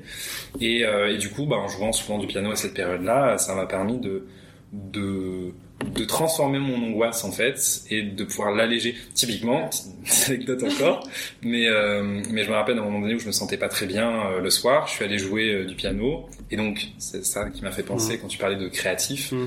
Euh, je fais pas mal d'impro et de, de, de création et donc du coup, je me suis mis à jouer un morceau qui commençait de manière très triste. Et à la fin, mais sans vraiment que je le veuille, parce que les notes venaient un petit peu comme ça, ça a fait un morceau qui était plutôt en fait joyeux. Hmm. Et ben figure-toi que euh, après avoir fait ça, ça m'a allégé totalement mon angoisse. Ouais. Et du coup, là où je m'attendais à ce que, ok, il faut absolument que je sache si c'est la bonne voie ou pas, et ben ça s'est plus posé. Enfin, je me posais Ouais. plus la question comme ça. Tu t'es laissé aller comme au piano. quoi. Exactement. T'as trouvé ton auto-hypnose, ton auto-méditation via le piano, Et tout à fait. qui permet de dégager le superflu et te concentrer sur l'essentiel. Exactement. Et qui permet, ouais, comme tu dis, aussi de me lâcher, c'est-à-dire Mm. de, Mm. de lâcher le contrôle. Moi, je suis aussi quelqu'un qui, euh, qui Alors que euh, le piano, c'est quelque chose qui est. où Il y a énormément de contrôle. C'est ça. Ouais, mais il oublie tout le reste, il contrôle plus le reste. Ouais. Ouais. Avec, mais moi, souvent, si j'ai besoin de repasser par du contrôle pour pouvoir Ouais. justement euh, euh, Mm. lâcher le contrôle. Bah, typiquement, l'improvisation, effectivement, tu as des techniques que tu dois Mm. apprendre avant. Ouais. T'as, t'as beaucoup Ouais, tu fais pas tout et n'importe quoi. Voilà. Ouais, Et, c'est hyper stylé, hein. mais c'est de savoir ça. contre, de pouvoir improvisionner sur du piano et donner un bon son, moi je trouve ça, euh, j'avoue moi, je trouve ça assez impressionnant. Genre. En plus, tu passes du joyeux au triste, du triste au joyeux. C'est cool. Mais sinon, ouais, j'ai- j'aime beaucoup d'autres choses. Enfin, euh, j'aime beaucoup la politique aussi. Ben, ça, mon- Mm. mes parents, euh, voilà, c'était des, des personnes qui étaient très politisées. Et Mm. Quand j'étais, quand j'avais 6 ans, j'étais sur le, les épaules de mon père à aller voir tous les meetings politiques de. Donc, euh, donc on s'est intéressé pas mal à, à ça tôt. Hmm. Ce qui fait que je pense aussi que voilà, moi je m'intéresse pas mal aujourd'hui. Et c'est aussi ça, je pense, euh, qui fait que je me suis engagé à Nightline. C'est cette dimension aussi euh, dans- d'aider les étudiants directement, mais avec un message aussi un peu plus politique de il faut euh, démocratiser la santé mentale et, et en parler. Oui, parce c'est que on, hein. Ouais, oui, on rappelle que dire, parler politique ne veut pas dire forcément euh, politicianisme ou euh, militantisme d'un parti politique. Ouais, c'est ça, la politique, c'est euh, œuvrer pour la pour le groupe, pour la communauté, pour le- exactement. l'endroit Tout à dans fait. lequel on vit. Tout à fait. Et je trouve en plus d'ailleurs que je lisais un article il y a pas si longtemps qui disait que euh, les jeunes s'engageaient moins. Hmm. Mais en fait, quand on lisait cet article, ce qu'il disait, c'est que les jeunes s'engageaient moins dans les partis politiques Bah oui. ou dans Ouais. les syndicats. Et du coup, moi, je me pose la question est-ce que c'est effectivement qu'on s'engage moins, ou est-ce que c'est on s'engage mais différemment? Et peut-être, bah, justement, plus par la- euh, le biais associatif Hmm. ou euh, ou d'autres actions. qu'on- Juste attention pas trop frotter, s'il te plaît. Ouais, par le biais associatif ou par d'autres actions qu'on peut faire. Mm. Euh, et donc, je trouve que c'est des questionnements qui sont ouais, super intéressants. Bah, ça m'é- ça m'étonne parce que quand même on est en train de dire aussi que beaucoup de jeunes s'engagent dans les dans les associations écologistes Ouais. Mm. et donc je et par moi il y a une propension quand même qui grandit beaucoup. Mais justement, Parce que moi j'ai association- 70 ans donc euh, je parle des jeunes avec euh, beaucoup de recul. Elle, elle a eu un doute quand même.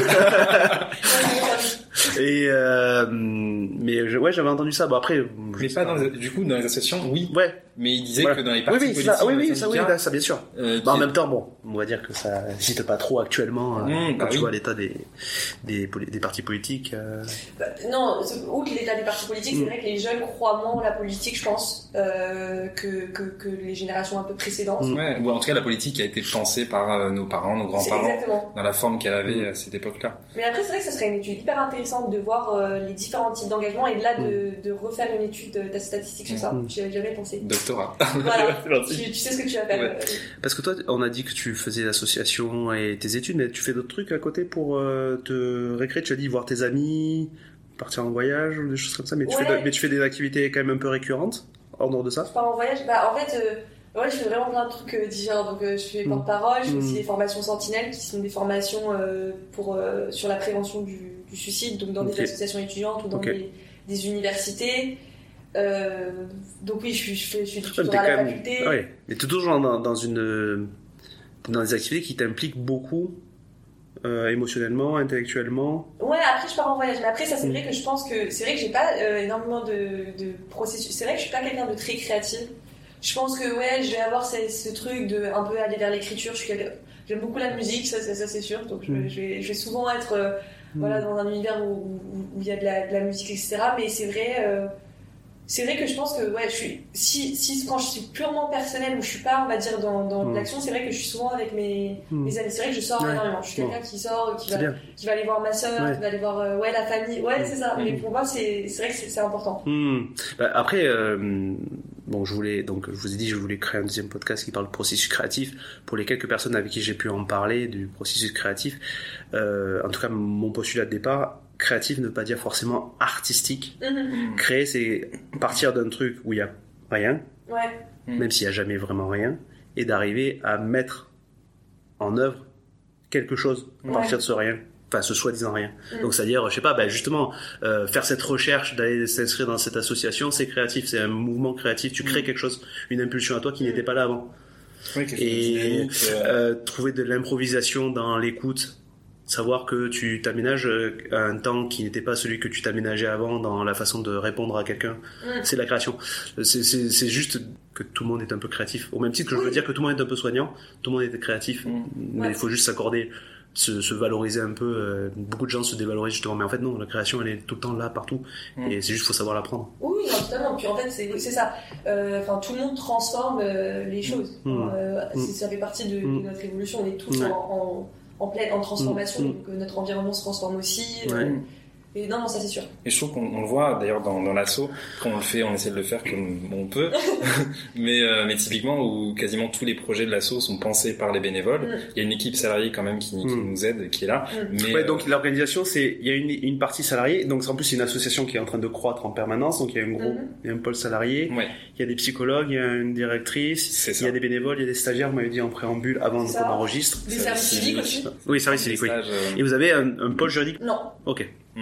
Ok, ouais, et donc je t'ai coupé, excuse-moi. une non, non, mais c'était du coup pour dire que bah, avec toute cette équipe-là, euh, bah, on fait souvent des, des réunions justement pour, pour dire ok bah euh, aujourd'hui qu'est-ce qu'on propose, où est-ce qu'on a envie d'aller euh, dans un an, dans deux ans, dans trois ans, et on se réunit autour de la table, et on réfléchit à tout ça. Et c'est là où, par rapport à ce que tu dis de ce processus créatif, je trouve qu'on le retrouve. C'est-à-dire qu'on part, alors pas de rien, parce qu'il existe Mm. effectivement pas mal de choses, mais on essaye de créer de nouvelles idées, de, de, de, ok bah comment on va réussir à mobiliser, Mm. Comment est-ce qu'on va être un peu eff- efficace pour améliorer la santé mentale euh, des jeunes et des étudiants. Ça. Euh, donc ça, je trouve qu'on le fait régulièrement euh, dans l'assaut. Non, non, je suis d'accord. Et en fait, même si on est. Je suis coupée Non, vas-y, vas-y. Non. Et même si on est plusieurs équipes, c'est vrai qu'il y a un peu cette idée. Bon, c'est. Enfin, ça passe, c'est pas, c'est pas un truc absolu, mais Mm. on est quand même d'une asso qui est assez horizontale sur certains, sur certaines choses, et donc c'est vrai qu'il y a quand même, il y a beaucoup de dialogues qui, qui, qui s'opèrent, et, et, et voilà, Mm. donc euh, Quand on dit horizontal, c'est qu'il n'y a pas vraiment de chef, et c'est que chacun peut à, son droit de. voilà, on va, va dire que c'est pas une de prise parole. de décision Ouais. qui va, euh, qui va dé- découler, et Ouais. euh, voilà. Tout le monde devra l'appliquer, euh, Mm. Voilà, sous tout le peine de sanction. et on, on, on demande pas l'avis, quoi. Genre, Mm. c'est, voilà. Et en tant que porte-paroleur, Ouais, Ouais, on pourquoi parle. Créons, créons. en tant que porte-parole, vous avez une part d'improvisation ou vous avez quand même une ligne directrice qu'il faut suivre? Non, on a, non, non, on a une formation et après, euh, non, il y a pas, non, on, on doit forcément connaître l'association parce qu'il Oui, faut qu'on en parle. On parle de, de tout et de n'importe quoi. Mm. Euh, faut Mm. des chiffres exacts, quoi, Hmm. par exemple.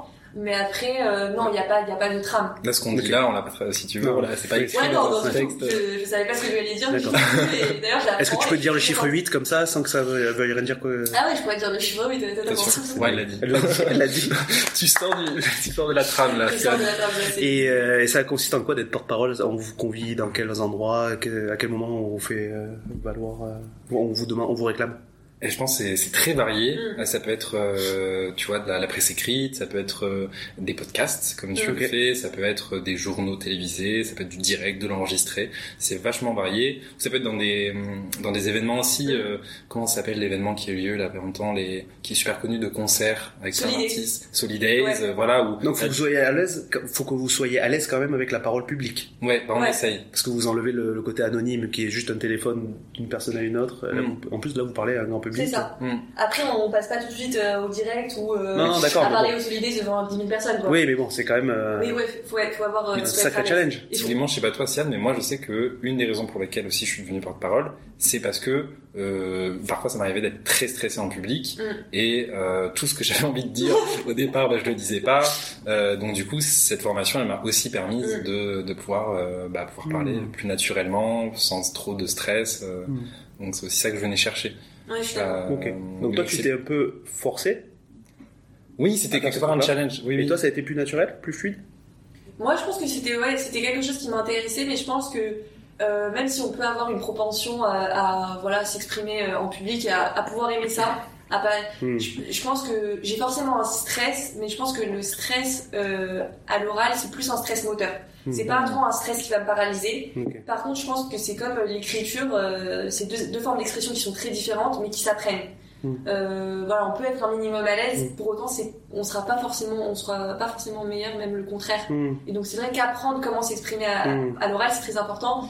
Et même, bah, ça, c'est ce qu'on voit, enfin, à Nightline avec la parole, etc. On, on peut dire quelque chose, pour autant, comment est-ce que ça va être reçu, comment est-ce que nous-mêmes on va le dire. C'est- Mm. C'est, très différent et ça permet, Mm. euh, ouais, de, de mieux comprendre en fait l'art de la, de la parole. Et Mm. donc oui, je trouvais ça intéressant.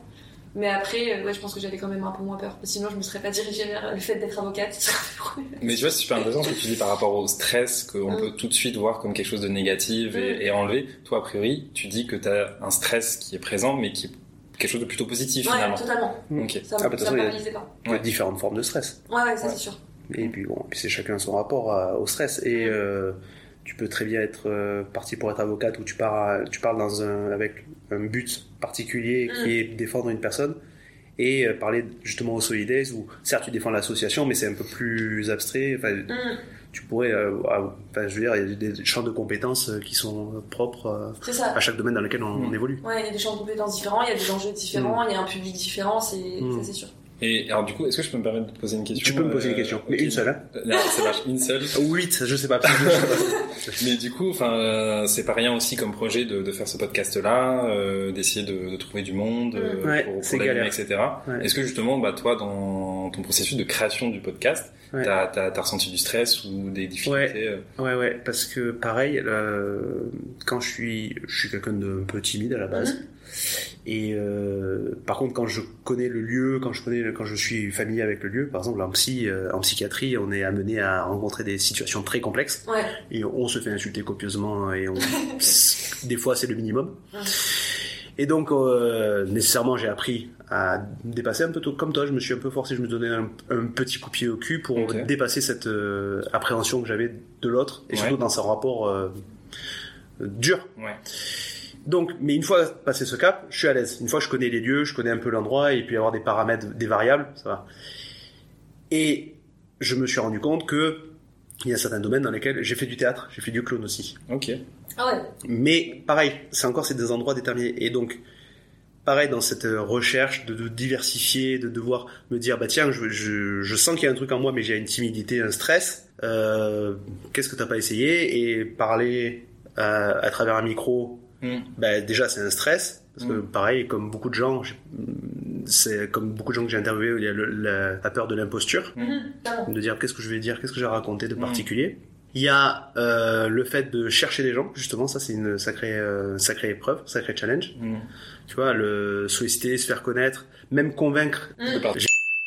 Qui a eu voulu, qui veut participer au podcast par exemple et qui s'était avéré, euh, qui était motivé. Je lui ai dit bon, mais par contre, faut, je demande à quelqu'un de trouver une autre personne. Ouais. Où ça a été un peu moins le cas. Enfin, c'est Lucille qui vous a trouvé. Donc Oui. Lucille est la chargée presse. Nightline France. Communication. Ouais. Et en même en général. Donc elle vous connaît vite fait, mais c'est pas un lien euh, affectif forcément. Oui. Tandis que là, quand je demande à une personne de venir, euh, je lui demande d'amener quelqu'un avec qui elle a un lien affectif Ouais. positif pour détendre le truc, mais ça nécessite quand même un travail. Et donc là, qui cherche quelqu'un, s'est retrouvée confrontée à une situation où euh, elle a incité, les gens étaient pour, et puis finalement ils ont dit non, et ça l'a déstabilisé. Mais moi c'est pareil, à chaque fois que je cherche quelqu'un, il y a toujours un stress de, enfin que je convainque. C'est euh, un sacré challenge auquel j'étais pas habitué. Pareil, je crée un peu ex nihilo une expérience que je n'avais pas.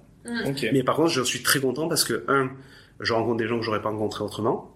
Ouais. Ça me fait très plaisir de vous rencontrer. Merci. Carrément. Carrément. ouais. Et euh, je rencontre euh, des situations que j'aurais pas rencontrées euh, autrement parce que j'ai beau travailler dans des milieux qui sont assez, euh, qui font rencontrer des populations marginales. Mhm.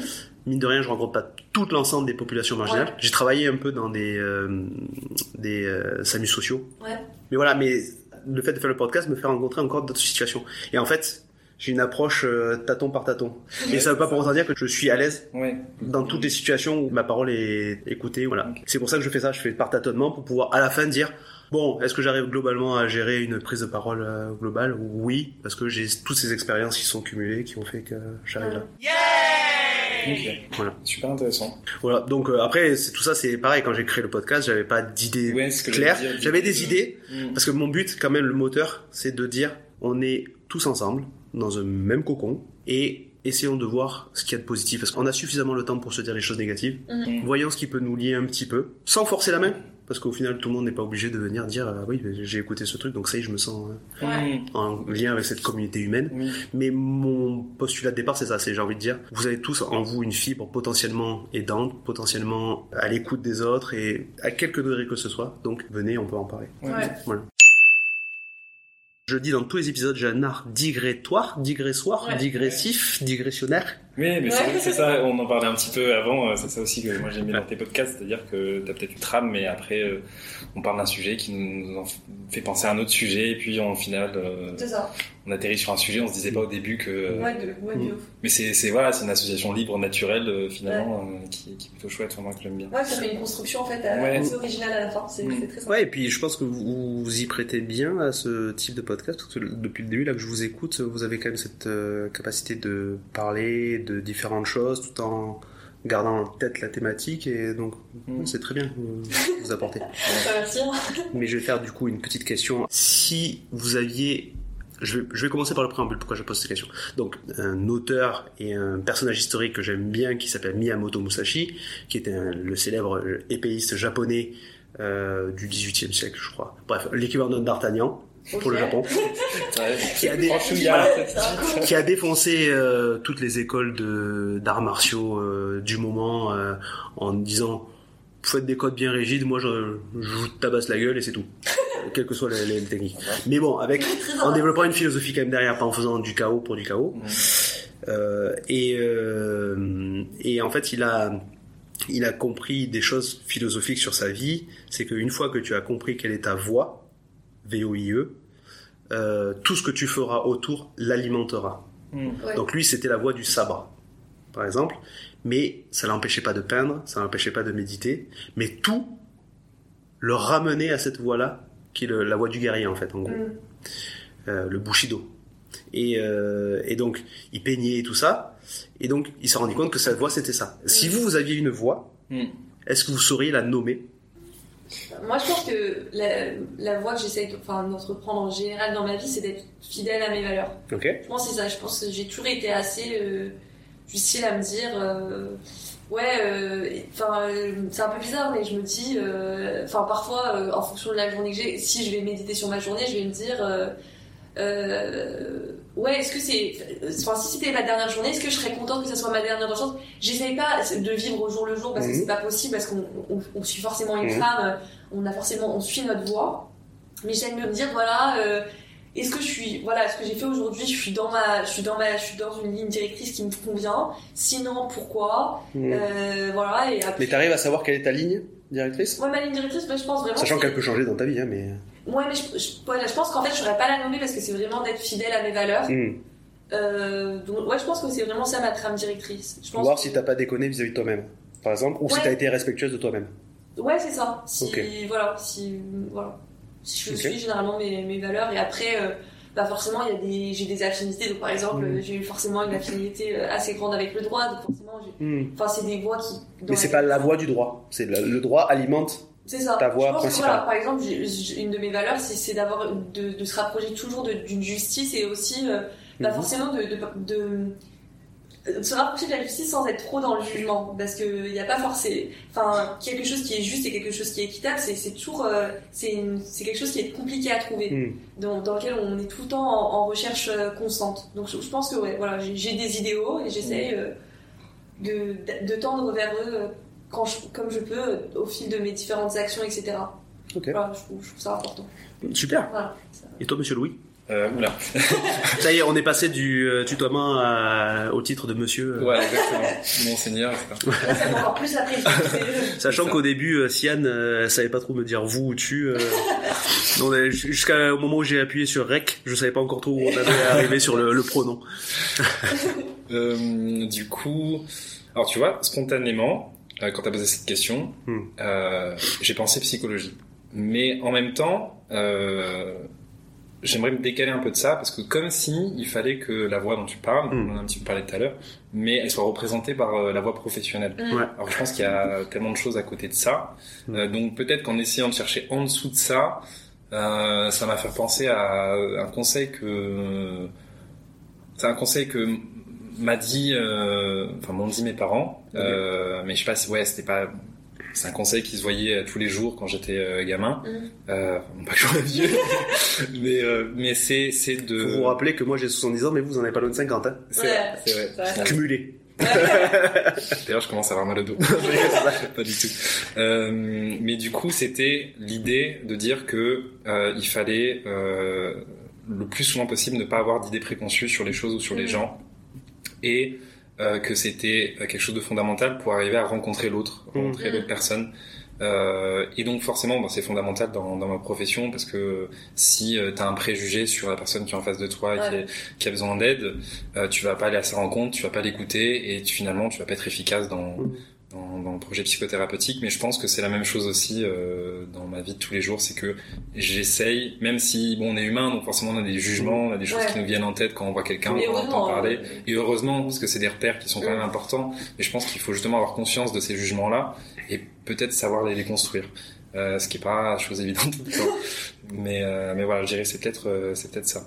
En vrai, c'est une bête de voix. Non, je pas stylée comme voix. Oh, bah, nickel. Et est-ce que sur ta voix, il y a une petite musique de piano euh, Tout à fait, mais toujours. pour agrémenter euh, Ouais, ouais. ton chemin? De Chopin surtout, et après, euh, quand, quand je me sens de pouvoir faire de l'improvisation, un truc de moi, euh, complète.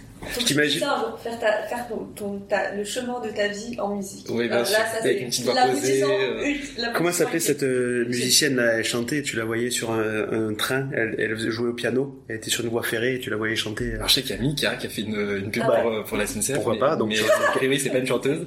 Euh, Non, et euh, elle a fait que ce morceau-là. Et euh, Allô le monde Ah, comme comme ça. ça. Ouais, carrément. Et euh, tu la vois sur tout le, le clip, elle, elle pianote sur son piano. Ok. Et euh, tu la vois parcourir son chemin. Ouais, c'est une belle image. Ouais. Donc c'est ça. Ouais. Mais il te faut des chemins un peu plus longs. Ouais. Ok.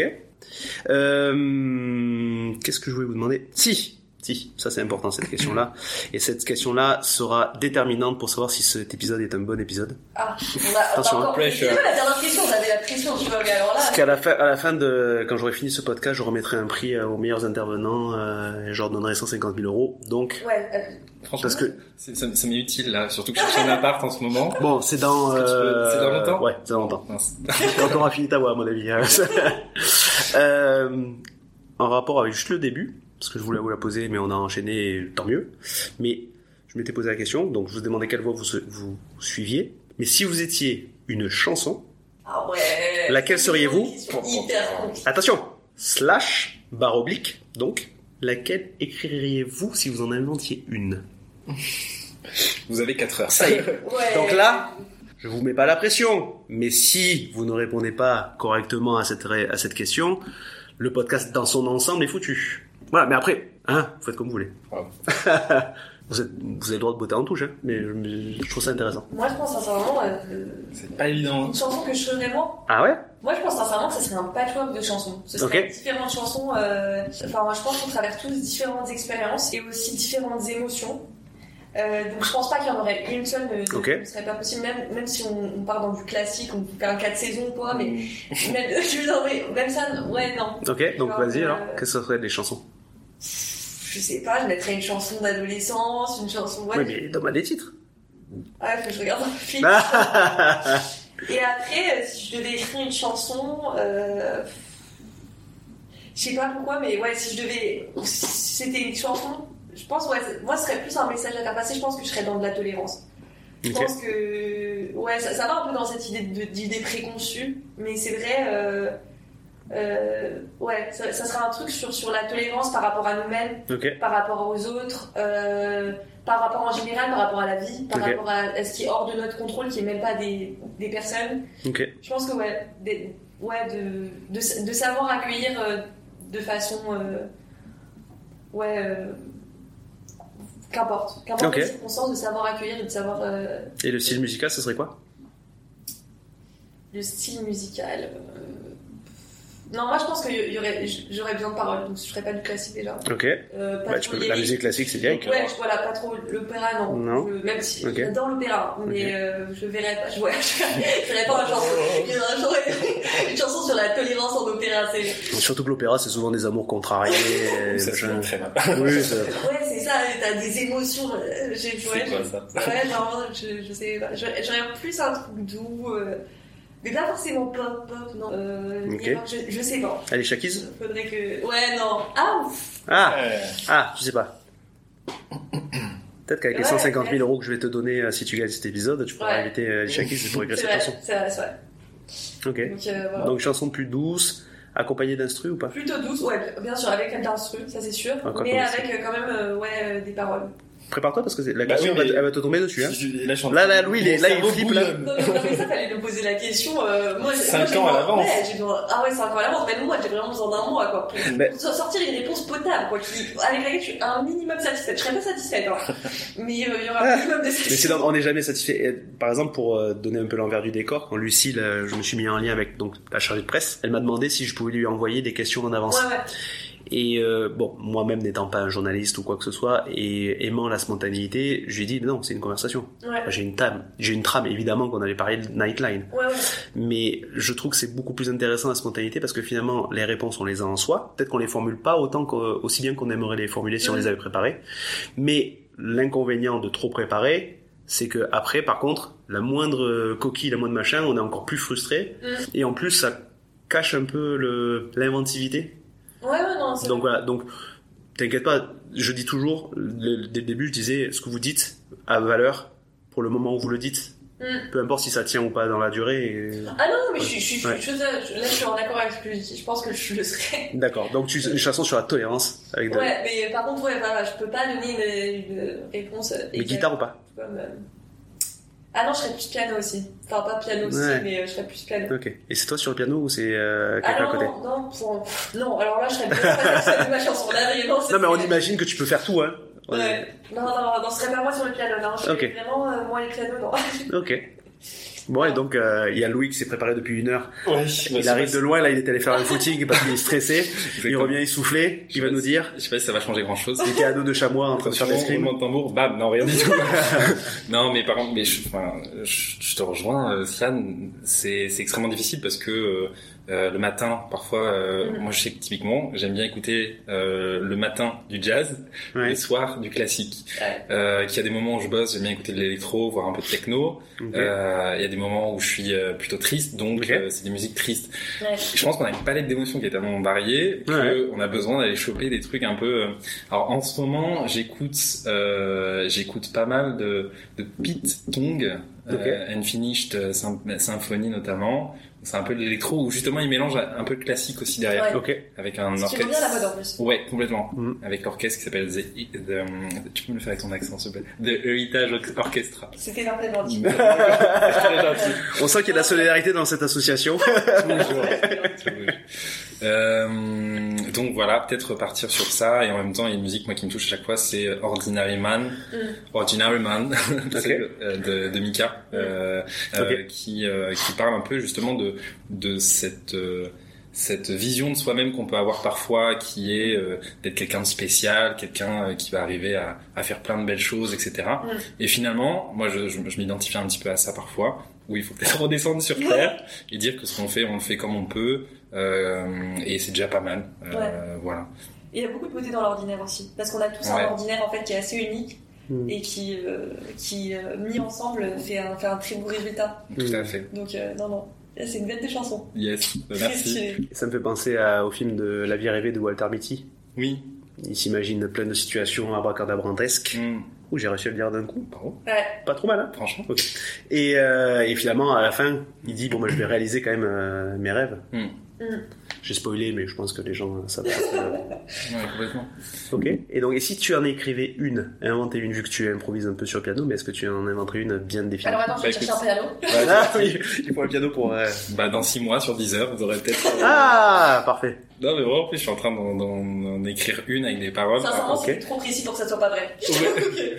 Vraiment, le 10 mois plus 10 heures, j'étais genre. Ouais, non, il peut-être a- pas. il y a- Je sens un peu de vérité, tu vois. Mais bien Il sûr. a- Je vais pas dire ça, C'est- Le 6 mois, je suis pas certain.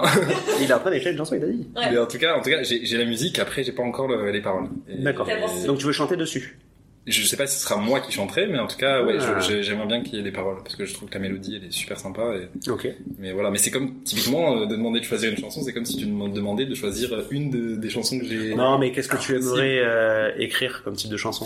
Alors, Qui parlerait de quoi? Il faut, il faut qu'il y ait de la mélancolie parce que je trouve que c'est une des émotions les plus belles, euh, en tout cas dans les Alors cas. pas au sens psychiatrique, hein Non, non, non, non, non, oui, effectivement, toi tu connais. Non, non, Voilà. pas cette Euh, On mélancolie. confond souvent, je trouve, dans le, les abus du langage, mélancolie avec nostalgie. Oui, Voilà, c'est plus dans ce sens-là. Là, Parce que... totalement dans le sens Voilà. courant, euh, dictionnaire Voilà, ok. rebelle, quoi. Ouais. Mais nostalgie, effectivement, moi je trouve que ça focalise peut-être un peu plus sur la notion Ok. de passé. Là où la mélancolie, euh, finalement, euh, La mélancolie poétique. voilà, mais- exactement, Mm. et où avec un, un mix et un espèce de, de, de- de confrontation entre Mm. la joie et la tristesse euh, que je trouve, que je trouve magnifique. Donc ce serait une musique comme ça. Donc un peu un clair-obscur. Ouais, Mm. exactement. Est-ce que tu serais pas un peu le Caravage du piano? Waouh. Hein Franchement, je... Pa, pa, pa, pa, pa, pa, pa, pa. est-ce qu'on peut faire une édition 2 de ce podcast pour avoir ce genre de compliments Ce serait super. Ok, super. Ouais. Mais euh, ouais, et donc, euh, et pas forcément encore un thème bien dégagé. Euh, bah, typiquement, euh, le morceau là, ce serait, euh, ce serait sur une histoire d'amitié. Euh, Ok. Donc peut-être l'amitié. Putain, Ah. hyper stylé, l'amitié, la nostalgie et tout. Et c'est très bien. hâte d'écouter ça. Et ce qui est très bien, c'est que ça correspond aux deux derniers épisodes que j'ai enregistrés, Ok. Putain. qui parlent d'amitié. Et de la relation amoureuse. Il y a, il y a- il y a- Non, mais tout est calculé, on sait. il m'a dit, il m'a dit. En fait, le... encore une fois, pour faire un rappel à un bon moment de, avec, de Kian Kojandi et Navo, ils ont une relation amicale qui est telle qu'elle peut s'apparenter à une relation de couple. Hmm. Tout en ne vivant pas ensemble et tout, mais en termes d'amour et de et de d'expression de cet amour, euh, c'est euh, ça se rapproche d'un couple, quoi. C'est pas- Ouais. c'est- c'est- c'est dingue ce que tu es en train de dire, c'est parce que du coup dans l'idée que j'avais de cette chanson, c'est vrai, c'est euh, de faire toute la musique où justement il y a une forme de de, de choses où on pourrait penser à ce que ce soit une chanson Ouais. d'amour. On peut se dire, oh, putain, on allume la radio, encore une chanson d'amour Mmh. avec euh, Ouais. des paroles un peu machin, Mmh. mais chouette. Et en fait, c'est vraiment dans les derniers couplets où finalement on se rend compte que c'est une relation entre guillemets d'amour, mais pas amoureuse, Mmh. euh, copain, Ouais. copine, copain, copain, copine, copine, Ouais. mais une relation d'amoureuse, euh, amoureuse dans le sens de l'amitié, de l'amour que tu peux avoir euh, pour euh, ton ami. Ouais. Donc, euh, Et bien les deux épisodes euh, précédents, c'était deux personnes qui étaient des amis forts et qui s'apparentaient à cette notion d'amour. Et je trouve très important de de rendre un peu justice au mot amour parce que pendant longtemps moi je faisais partie des gens qui considèrent ça comme quelque chose de mièvre mm. Mhm. et pourtant l'amour ça veut tout dire et rien dire et ça veut juste surtout dire pour moi tel que je le conçois comment se lier à l'autre de façon positive Ouais, exactement. totalement. C'est très compliqué. Voilà. euh, Souvent, on fait des catégories. C'est ça. Et euh, même moi, je me rappelle, c'était un, c'était un truc en philo, ça me posait beaucoup de problèmes. Je me disais, c'est. Parce qu'il y y, y y a le dictionnaire des mots euh, philosophiques, etc. Amour, amitié, qu'est-ce que Mm. c'est. Euh, et c'est très, c'est très compliqué, euh, même euh, euh, qu'est-ce que c'est l'amour filial par rapport à l'amitié aussi. Genre c'est et en fait on a, on a voilà le langage est construit de telle Ah bah sorte oui. qu'il y en a plein. c'est très casté pareil- ouais c'est très cassé. Et pareil moi ça a été, euh, bah, je me rappelle j'avais beaucoup de mal avec euh, bah, quand je suis j'ai basculé sur le, le français en rentrant en France. C'était ce truc de like et love et en France c'est toujours aimer et moi Ah ça oui. me posait énormément de problèmes. J'étais genre euh, pour alors qu'en anglais euh, ouais I like this guy euh, y- ça pose pas de problème. En français, tu te dis j'aime bien ce mec, euh, C'est les bon. gens ils- Ouais. Ouais, ouais, même je sais pas comment dire, le mot est totalement différent, donc tu peux sortir j'ai de l'affection pour, mais Oui. c'est très. le fait qu'il n'y ait pas ce, Ouais, ce- ce cette nuancier. dualité, ouais, Ouais. En, en français, ça m'avait posé énormément de, de difficultés, mais même genre de réflexion interne qui était très compliquée. Là, on dit j'aime bien pour dire like. J'aime bien quelqu'un. Ça... Ouais, mais. Ce qui est rigolo quand tu mets les mots bout à bout, c'est j'aime bien, donc ça doit être encore plus fort. Et finalement, Ouais, ça le finalement, ça Ouais. diminue. Ça, ça le diminue, ouais, ça le diminue Mm. totalement. Complètement. Ouais. Et ouais. Mais, mais même par exemple en anglais, ça va être par exemple, on va dire love you Mm. plutôt que I love you pour que la chose Ça soit, soit diminué. soit diminuée. Comme soit si on enlève le high, et du, du Ouais. coup, Ouais, c'est. c'est voilà, bon. et, et donc c'est voilà, mais c'est vrai que c'est une notion qui est très Mm. compliquée, qui est pas assez, enfin, ouais, qui est pas assez vue. C'est vrai qu'en musique aussi, genre il y a des chansons sur l'amitié, mais ouais. Mais après c'est vrai qu'il y a- il y, a certaines chansons sur l'amitié où, Mm. où euh, qui sont très sur l'amitié. où C'est vrai, on n'a pas cet effet de surprise Ouais. que tu veux créer qui est très stylé. Ouais. Mais on a quand même cette idée d'un. Ouais, ça, ça reste de l'amour et ça reste un, sen- une- une- un sentiment très fort et qui parfois même est plus fort que, que Mm. l'amour. Et même il y a cette idée, souvent les gens le disent, l'amitié c'est un peu, ou même par exemple les, les liens euh, fraternels, c'est un peu Ouais. cette idée de quelque chose qui est plus sûr et qui va plus durer dans le temps que l'amour. Alors ce ce qui est pas forcément vrai. En réalité, Ouais. les amitiés sont Mm. Différents types Mm. qui durent pas forcément plus longtemps. Ils peuvent être très fusionnels aussi. C'est vrai que c'est un peu compliqué. Mais euh, l'amitié, ce qu'on- du coup, on en est arrivé à, ce- à ça. Moi, Depuis que j'ai- je, je développe un peu cette idée-là, c'est que l'amour, en fait, finalement, enfin, pour dire, on est arrivé à l'amitié, mais l'amour est quelque chose qui est un gros paquet de gâteaux euh, dans lequel tu peux piocher à l'infini. Et peu importe ce que tu vas piocher, il y aura toujours quelque chose qui sera en lien avec cet amour-là et Ouais. tu peux le partager avec tout le monde. Il y a pas, et puis ça prend différents degrés, quoi. Et tu Ouais. peux passer un petit bout comme tu peux passer le, J'aime bien Le cette, volontiers, euh, ouais. cette métaphore. ouais. voilà. Et donc, Mm. l'amitié est une forme d'amour et euh, le, je pense qu'il y a quand même une sorte d'inhibition à exprimer positivement ses affects envers d'autres personnes. Dans mon service, dans mon, dans mon expérience professionnelle, j'ai remarqué qu'il était très dur de dire quelque chose de négatif à quelqu'un, Mhm. encore plus dur de dire quelque chose de positif. Ah oui, alors. Mon expérience, encore une fois, ne vaut pas généralité. Hmm. Mm. C'est mon ressenti au regard du parcours que je fais. Mais j'ai trouvé quand même, l'entendant peu, euh, pas forcément vis-à-vis de moi, j'attendais pas. for- Enfin, j'ai dû attendre des moments où, qu'on me faisait compliment, mais je trouvais entre les gens, ça galère pour se dire des choses positives, ne serait-ce que sur le purement professionnel, mais aussi d'interaction personnelle. Mm. Et je, je- je milite pour ça, pour que Ouais. les gens Ouais. puissent arriver à de plus en plus se dire des choses positives sans que ça ait toute une connotation derrière. Ouais. J'ai des amis que je mets très mal à l'aise en leur disant que je les aime. Ouais. Hmm. Ah, Mais- totalement. Alors j'ai taquine aussi, je, Ouais. je suis un peu, je suis un peu coquin. Et, ça, et je dis, voilà, je t'aime. Ouais. T'es ma pote, quoi. Hmm. J'aime Oui, cette personne. Il y a une différence entre comment on le dit et comment on le reçoit et comment est-ce qu'on Ouais. que la personne elle nous le dit. Et après, c'est vrai que euh, après, je pense aussi c'est des c'est des environnements parce que c'est vrai qu'en fonction de cette par, par exemple euh, aux US, euh, il y a beaucoup plus. Ouais. C'est pas pour autant que c'est plus vrai, Ouais. Non. mais euh, voilà, il y a, y le pareil de verbaliser. sentiment, ouais, la verbalisation, voilà, Ouais. euh, de, de mots qui ont une connotation émotionnelle, Mm. de ressenti, etc., est beaucoup plus fréquente sans pour Mm. autant qu'il y ait- que le, le, le- ce qu'il y a derrière soit, soit plus ou moins conséquent ou soit, soit plus ou moins euh, vaste. En France, je sais pas, mais j'ai l'impression, vraiment, enfin, une impression comme ça, Mm. mais que, euh, par exemple, quand tu disais que dans ton service, tu avais des personnes qui avaient des difficultés à, à dire des choses positives comme ça, Oui, oui, pour bah, autant, partout. C'est du coup une difficulté à verbaliser, mais est-ce que derrière ça, dans les actes, euh, ils le montrent quand même Ouais, Tu vois, je me dis, est-ce que du coup, ça veut Oui, dire oui, qu'en c'est France, on, on montre quand C'est même pas mais on évident, évident, plus hein. par- ouais. Ouais. Ouais, Est-ce que c'est c'est dans les, est-ce que c'est que un problème de mots finalement Mm. Ouais, et puis après, euh, ceci dit, encore une fois, euh, tout ce que je pourrais dire ne sera que subjectif, Oui, bien sûr. mais j'ai quand même l'impression qu'effectivement, d'une façon ou d'une autre, on arrive à exprimer de l'affection pour quelqu'un. Alors, c'est encore particulier parce que je suis dans un service où on travaille avec des situations difficiles, où on n'est pas, on choisit pas les collègues avec lesquels on travaille, on choisit Mhm. pas l'encadrement, on choisit pas la- la- l'ambiance générale. Donc c'est plein de choses qui biaisent un peu. Mm. Donc c'est pour ça que c'est d'autant plus difficile d'exprimer de la- de l'affection. Et encore là, dans le dernier service dans lequel je suis, euh, il y a quand même beaucoup plus de facilité à ce niveau-là. Mais j'ai connu des services qui étaient en grande difficulté euh, parce que les injonctions, euh, Mhm. parce que la condition de travail, parce que plein de trucs.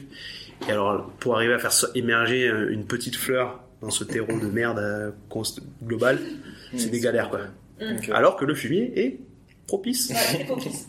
Et du coup, question. Du coup, tu fais du chant aussi? Oui. Et Ok. après les cours. Mais du coup, pourquoi pas forcément toi sur la chanson? Bah parce que c'est sympa du coup euh, quand voilà je chante en même temps et euh, que je Ouais. joue ma musique, mais euh, mais parce que pour que ça soit publié, autant ma musique je peux je pense la la jouer et qu'elle soit publiée, Ouais. autant je suis pas suffisamment bon pour euh, pour euh, chanter euh, sur ma musique et la publier. Ok, tu voudrais vraiment genre un truc où il y a une prestation vocale de ouf? Ouais et puis j'aimerais bien que ça soit une fille qui le qui le Ok. chante plus que qu'un gars. Putain, en vrai, c'est stylé ça. En plus, c'est ça, mais ça rend un truc. euh, Tu rend- sais chanter, tu sais chanter ou pas? Non, non, Ah, non, non, tu, tu, tu seras encore. Ça d'une carrière. En, en vrai, tu, tu, feras, tu feras putain de buzz, mais ça sera un bad buzz. Après, il y, a des- après, il y a des- il y a des logiciels. Hein. Et l'IA, Ouais, mais ChatGPT. je pense que tu peux changer ta voix aussi. À faire, euh, ouais. Il y a un journaliste que je suis qui, sur Twitch qui s'appelle Samuel Etienne, qui est oui, le présentateur de Questions pour un champion. il est toujours sur Switch? Sur Twitch même. Sur Twitch pardon. Et il se met sur Switch parce que maintenant il joue à des jeux. Oui. Et euh, un auditeur a fait a samplé sa voix, il l'a fait sur IA, il l'a mis dans une chanson. Et il chante plus juste Ouais. que ce qu'il chanterait. euh, il chante pas terrible, même avec l'IA, mais quand même. Il y a le joueur du grenier avec euh, Antoine Daniel, je sais pas si vous connaissez euh, ce genre-là, qui, euh, pareil, euh, on les a mis sur des chansons et c'est l'IA. Donc il y a ouais, moyen d'améliorer les voix. T'as pas vu tous les Oui. sur Ah oui, c'est ça. Savais. Et Ou David les chansons Guetta. sur des chansons de rap, ouais, Ouais, David qui a Guetta, samplé. Angèle, Ouais. il y a tout, ouais, c'est ça. Et dire qu'avant, on s'emmerdait à prendre des bouts de discours par-ci par-là et qu'on les cumulait, qu'on mettait une musique dessus et on devait se démerder là. Maintenant, l'IA, elle fait tout le boulot. C'est ça. Elle fait la transformation. Donc, l'IA pourrait euh, peut-être être... euh, Faire une carrière. Et ça ferait Sian. Ouais. Tu vois, il y aurait Ouais, dans ton prénom. J'essaie de faire ce que Et je peux. si, et si. Voilà, on c'est ça. Putain, c'est truc. Putain, ça y est. Ton futur nom d'artiste. Tu vas Avec ta chanson. Mais tu vas parler de tolérance sur sa musique piano. Ouais. Et tu, tu sais que tu peux aussi euh, slammer. Hein. Ouais, c'est vrai, c'est vrai. Après, euh, là, je, je sens que c'est plus du, du chant. euh. Oui, je, je peux pas forcément qu'il dise ça. Là, je veux du lyrique. Là, je veux du lyrique. Ok, je veux juste revenir. C'est pas grave si on est parti en périphérie, on reviendra là-dessus. Mais comment vous gérez l'impact émotionnel de tout ce que vous avez dit auparavant? C'est-à-dire toutes ces écoutes que vous avez reçues, tous ces appels que vous avez reçus, d'être porte-parole, d'être euh, mélangé vos études avec ce bénévolat, de gérer avec votre entourage. Comment vous gérez tout cet impact émotionnel qui est lié particulièrement euh, avec ces appels? Hum, Moi, je le gère euh, en discutant avec euh, les autres bénévoles. Ok. Euh, C'est-à-dire que ce qui est super chouette, bah aussi quand on entre dans une asso, tu vois, tu fais de nouvelles rencontres, euh, tu te fais de nouveaux amis, etc. Euh, et pendant les permanences, justement, euh, on peut on peut se parler de, des appels qu'on a eus. Mais au-delà de ça, euh, on peut aller boire un coup euh, dans Ouais. la semaine, faire des activités, etc. Et du coup, on parle aussi d'autres choses, bien sûr, mais ça nous permet de revenir sur les appels qu'on a eus, tout en respectant bien sûr la, la confidentialité, mais de Mm. pouvoir aussi euh, voilà, nous alléger de- des sujets un peu lourds qu'on a eu à, à- à traiter. Euh, et puis, comme je te disais, ouais, le sport, la musique, euh, Hmm. euh, la psy aussi, euh, qui vient nous voir, Donc, la psy de l'association. de l'association. Même si moi, pour aussi euh, ma, ma, ma profession, euh, je, je suis en supervision. à Ouais, c'est recommandé, ouais. Ouais, ouais. Mais, euh, mais Et je trouve que c'est important voilà, de travailler ses émotions, d'essayer de les identifier, de savoir pourquoi elles sont là. Hmm. Euh, et si jamais elles nous bloquent ou elles font qu'on va pas très bien, bah, essayer de travailler dessus. Quoi. Ouais, et t'as eu des appels qui t'ont. ouais, on en a parlé tout à l'heure, mais enfin, je veux dire, où vraiment t'as eu besoin de décharger. hein. Si ce n'est ce, ce, l'exemple là dont j'ai Ouais, parlé. le premier euh, surtout. Ouais, et, et d'autres. Et l'autre insulte. et ouais, voilà, exactement. euh, d'autres, euh, ça m'a. Ils ont été plus durs. euh, Mm. Notamment, on traite pas mal d'appels suicides Mm. qui sont pas tout le temps évidents. Euh, pour autant, euh, ça m'a pas déstabilisé. Justement, comme on est, on est suffisamment bien formé, quand même, je trouve, et qu'on peut en discuter juste après avec d'autres bénévoles, Mm. ça, ça apaise quand même très vite, Ok. Et t'es plus aguerri maintenant. Ouais. Ok. je pense. Euh, moi, je pense que c'est vrai que j'ai jamais trop eu de, enfin, de, enfin, d'expérience négative dans le sens, j'ai jamais, euh, euh, je- peux dire que j'ai été touchée après par certains appels parce que euh, il y a des situations qui vont nous, nous émouvoir. Voilà, j'ai, été émue par des situations, euh, voilà, euh, mais que ça soit, euh, euh, voilà, j'ai ressenti de la joie en écoutant quelque Mhm. chose, ou Mhm. même, euh, voilà, parfois, il y a- il- ça, ça peut, ça, ça, ça peut me faire rire et, enfin, il y a des apports qui sont excessivement drôles, qui ont un bête de sens de l'humour. Ouais. euh, Oui, et tous les appels ne sont pas forcément tristes. Voilà, loin de là. Ouais, voilà. A- donc j'ai pu ressentir plein d'émotions, parfois oui de la tristesse, ça c'est sûr.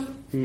Euh, mais j'ai j'ai toujours eu une, une distanciation, donc euh, je, je sais pas. Mais voilà, la distance elle a toujours été faite. Et je pense qu'au début, c'est vrai que parce que y a, il y a- chez Nightline, il y a un peu, il y a un livre, enfin, un cahier dans lequel on peut écrire à la fin de chaque appel. Donc sous le format dont j'écrivais tout à l'heure, avec euh, en gros le thème, nos apprentissages, nos émotions, etc. Et je pense qu'au début, j'ai toujours eu le réflexe euh, de, de, de le remplir après chaque appel et chaque chat.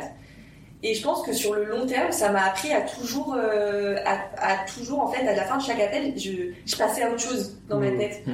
Et euh, c'est vrai qu'à la fin d'une permanence, si on me demande mon premier appel, je m'en souviens pas quoi. Ouais. Et même si on me dit euh, l'appel que tu as eu avant, parfois vraiment, je- en fait, c'est le, le- ça passe. Ouais, tu coupes. Je, ouais, je coupe. Parce que vous pouvez enchaîner plusieurs appels. c'est ça. Mm. J'ai jamais, je suis jamais rentrée à la maison tourmentée par un appel. Ok. Euh, pour autant, je pense que c'est des, les- des- c'est des situations même euh, dans les formations, par exemple Sentinelle, qui sont, où on forme pendant 9 heures euh, des gens de notre âge euh, Mm. sur euh, sur sur voilà la crise suicidaire et, et, et les, les, les, enfin à repérer des signes de détresse, à aller aborder les gens, etc. Où il y a forcément énormément de partage, euh, ne serait-ce que entre les personnes, que eux avec nous, que de questionnements de leur part, Mm. euh, qui sont pas forcément toujours évidents à répondre, même si euh, donc euh, enfin moi je suis bénévole formatrice, mais il y a une psychologue avec moi Mm. pour cette formation, que voilà, qui sont pas des questions en Mm. fait, sur lesquelles on a des, des réponses qui sont forcément claires. Je pense que voilà, j'apprends beaucoup des autres. Voilà, c'est- enrichissant. ça- Mais euh, voilà, je dirais pas que j'étais, en aucun cas, j'étais impactée négativement, je pense. Et euh, aussi, je pense que ouais, là où je me rappelle une, une situation qui m'avait, parce que pareil, donc, comme tu dis, genre parfois, enfin, on peut avoir un appel où on s'identifie, enfin, on s'identifie, on se dit j'ai Oui. fait un peu la même chose. Mm. Et moi, je me rappelle d'avoir eu un appel où je me disais, euh, ouais, ok, euh, et donc oui, donc je suis pas dans le jugement, voilà, je, je peux être dans l'empathie, mais je suis pas dans le jugement, je suis Mm. pas dans, dans, la, dans la directivité, etc. Donc Mm. voilà. Mais je me disais dans ma tête, ouais, ok, bah, en vrai, il faudrait peut-être faire ça, quoi. Oui, toujours, euh, c'est on- viennent. parfois on est humain et parfois euh, même on aimerait, Oui, oui. voilà. Et euh, donc vraiment dans ma tête, je me disais c'est pas possible, enfin, c'est ça ou pas? voilà, parfois on voit des situations où on l'expose et pour nous, Mm. dans notre tête, c'est par exemple ça peut être une situation qu'on trouve personnellement excessivement toxique. Mm. Pour autant, bah euh, c'est pas du tout comme ça que la personne le vit et, et, et très bien. Mm. En fait, on n'est pas là pour juger. Dans, dans les faits, je juge pas pendant l'appel, mais forcément, moi j'ai Derrière, Enfin, ouais, tu sais. moi, je, ré- je réponds en tant que bénévole écoutant, mais forcément, je, je reste sociale euh, derrière, quoi. Mm.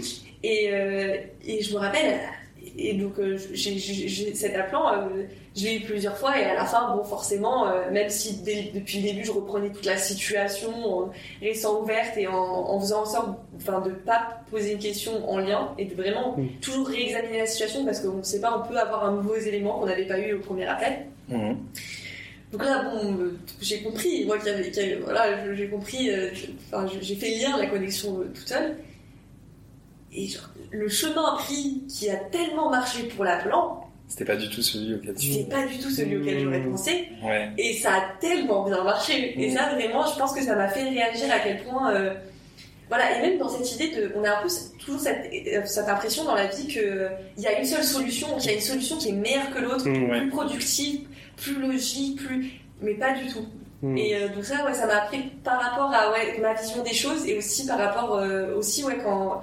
Quand un ami m'expose, même si je me dis, genre, euh, même quand je me dis, genre, c'est forcément toxique, ou, ou vraiment je suis certaine de moi, je, je me lève toujours le doute. Mhm. Maintenant, je, je sais que je suis constamment avec ce doute dans la Ouais, tête. ça t'a formé aussi pour euh, ta relation à l'autre. Ouais. Mhm. Et voilà, et ça va en- toujours déconstruire, voilà, c'est dans Mhm. cette toujours déconstruction des, des idées qu'on peut, qu'on peut nous, nous avoir inculquées nous-mêmes, Ouais. avoir appris soi-même. euh, Voilà. Mais je trouve que c'est dur, hein, parce que moi, il m'a fallu des années pour arriver à ça. Mm. Et encore, je le fais pas tout le temps, mais bon, euh, il y a l'usure et tout ça qui font, qui rentrent en jeu. Mais le, le fait d'arriver à, je suis passé d'une période où je voulais donner absolument la solution à j'apprends à ne plus la donner et à maintenant à donner mais un peu de façon euh, indirecte. Mhm. C'est-à-dire, euh, par exemple, dire, euh, Ben, moi, tu sais, euh, dans ce genre de situation, comment je vis la chose?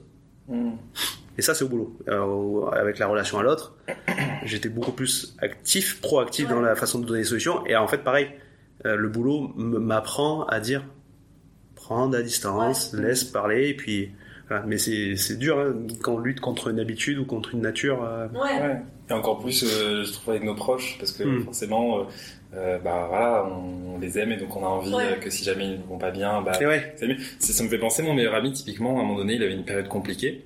Et je lui ai donné, euh, alors là pour le coup, effectivement, un conseil, on peut s'autoriser quand même de temps en temps. oui, parce que les amis ne sont pas les thérapeutes, donc faut pas l'oublier. Oui. Que donc ça veut dire qu'on peut se permettre de donner des conseils et que Ouais. des fois ça, ça tombe à l'eau. Oui. Bah là, c'est complètement tombé à l'eau. du coup, je lui ai donné ce conseil. Et un an après, il a commencé à consulter un psychologue. Et je me rappelle, il m'appelle en me disant, euh, bah Louis, euh, c'est super, il m'a vachement bien aidé ce psychologue. Je sais pas ce qu'il m'a dit, il m'a dit ça. Et c'est pile poil le conseil Ouais, que j'avais donné. ouais. Mais comme quoi, effectivement, T'étais pas le bon vecteur. Exactement. Mm. C'est peut-être pas le bon moment, c'est peut-être pas le bon vecteur, et Mm. donc euh, finalement ça je trouve que c'est c'est super. Ouais. euh, enfin, c'était particulier, mais Mm. c'est super important de, de se dire aussi que bah, parfois on a des solutions en tête, des conseils, euh, mais il y a plein de facteurs qui font que euh, est-ce que c'est judicieux ou pas de le dire? Ouais. Bah, Bah, apprendre à lâcher prise. les effets qu'on aimerait que ça ait ça. en tout cas. Et en effet, c'est c'est pas du tout lien, là, cette idée de, comme tu dis, genre, Mm. de proches, on les aime, et en fait, ça nous touche quand ils Eh vont ouais. bien. Ouais. On, et on se sent impliqué, quoi. Genre, Mm. En fait, c'est- c'est- c'est- il y, a- il y a quelque chose de, Mm. de limite, per- il y a quelque chose de très personnel, en Ouais. fait. Mm. Et puis avec cette idée, tu vois, je me dis que parfois, si jamais justement t'es pas là de manière proactive à essayer de leur trouver des solutions, Ouais. à essayer de, et ben c'est comme, et donc si jamais t'es non directif, t'es juste là pour les écouter. Moi, j'avais cet a priori sur le fait bah, qu'on aurait l'impression que j'avais pas envie d'aider, Ouais. mais c'est pas tellement que j'ai pas envie d'aider, c'est que j'essaye d'être à la juste place, à la juste disponibilité et l'écoute active, tout à fait. Euh, ne pas donner de conseils, ça veut pas dire ne pas aider, ça veut dire peut-être aussi euh, permettre à l'autre de, de déplier, de, de vider son sac. Mais ce qui est important, je pense, c'est quand même que l'autre ait la notion Mm. euh, qu'on est là et que si jamais il a envie de parler, on pourra accueillir euh, sa parole. Quoi. Et bon, après, vous avez un, con- un contexte qui est particulier, qui biaise un petit peu dans l'anonymat de- des écoutes, des, des lignes d'écoute, mais je pense que par rapport aux proches et compagnie, on peut se permettre de donner des conseils, mais c'est juste que mon expérience, en tout cas, là, pour le coup, je fais la même chose que ce que je vous explique, c'est-à-dire que mon expérience m'a amené à penser que maintenant, je peux dire, tiens, moi, j'aurais fait ça, Mhm.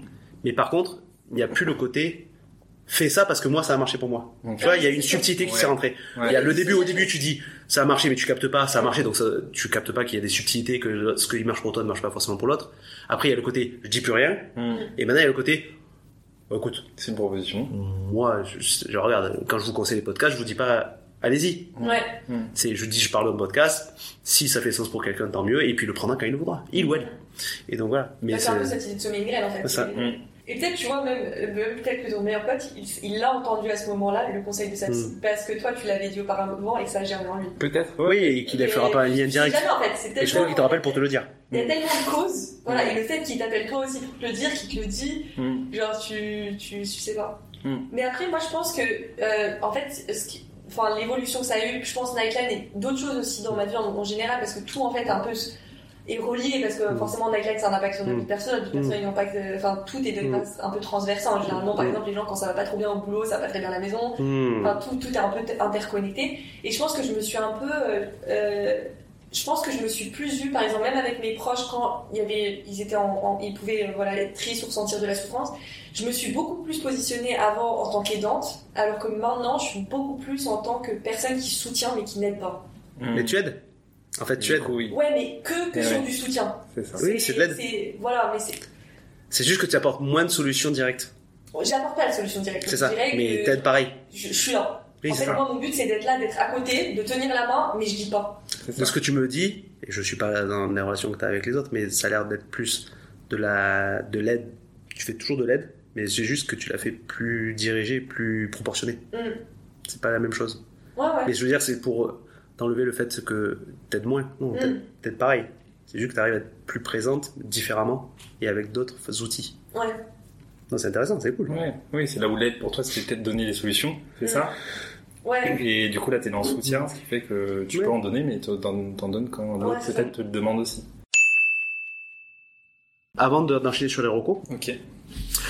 Euh, est-ce que y a déjà est-ce qu'on peut balancer des numéros, des numéros de Nightline, euh, au moins des numéros généraux et tu connais des numéros, alors je, il y a le 3114 je crois pour les lignes d'écoute euh, anti-suicide. Tout à fait. Il y a euh, bah, le 112 pour tout ce qui est euh, soins en général et qui redirige vers le 18, le 17 et le 15. Ouais. Ça, c'est au niveau national. 112 permet d'avoir de se déplacer à travers la France et euh, d'être reconduit euh, sur la- les services qui sont proches de la localité dans laquelle vous vous situez. Est-ce que toi, tu as bossé dans une ligne d'écoute de prévention au suicide? De, de l'UNPS. Euh, alors en plus effectivement d'être euh, du coup membre du CA de Nightline, je Donc CA, c'est conseil d'administration. conseil d'administration exactement. Euh, je suis aussi, on a un partenariat avec euh, l'UNPS, donc Union nationale de prévention du suicide, qui est euh, un réseau d'associations un peu comme Anim- AnimaFac, dans lequel tu vas retrouver euh, une trentaine, je crois, d'associations, dont Nightline. Et Mm. le but, c'est euh, qu'on se rassemble un maximum de, de fois pour euh,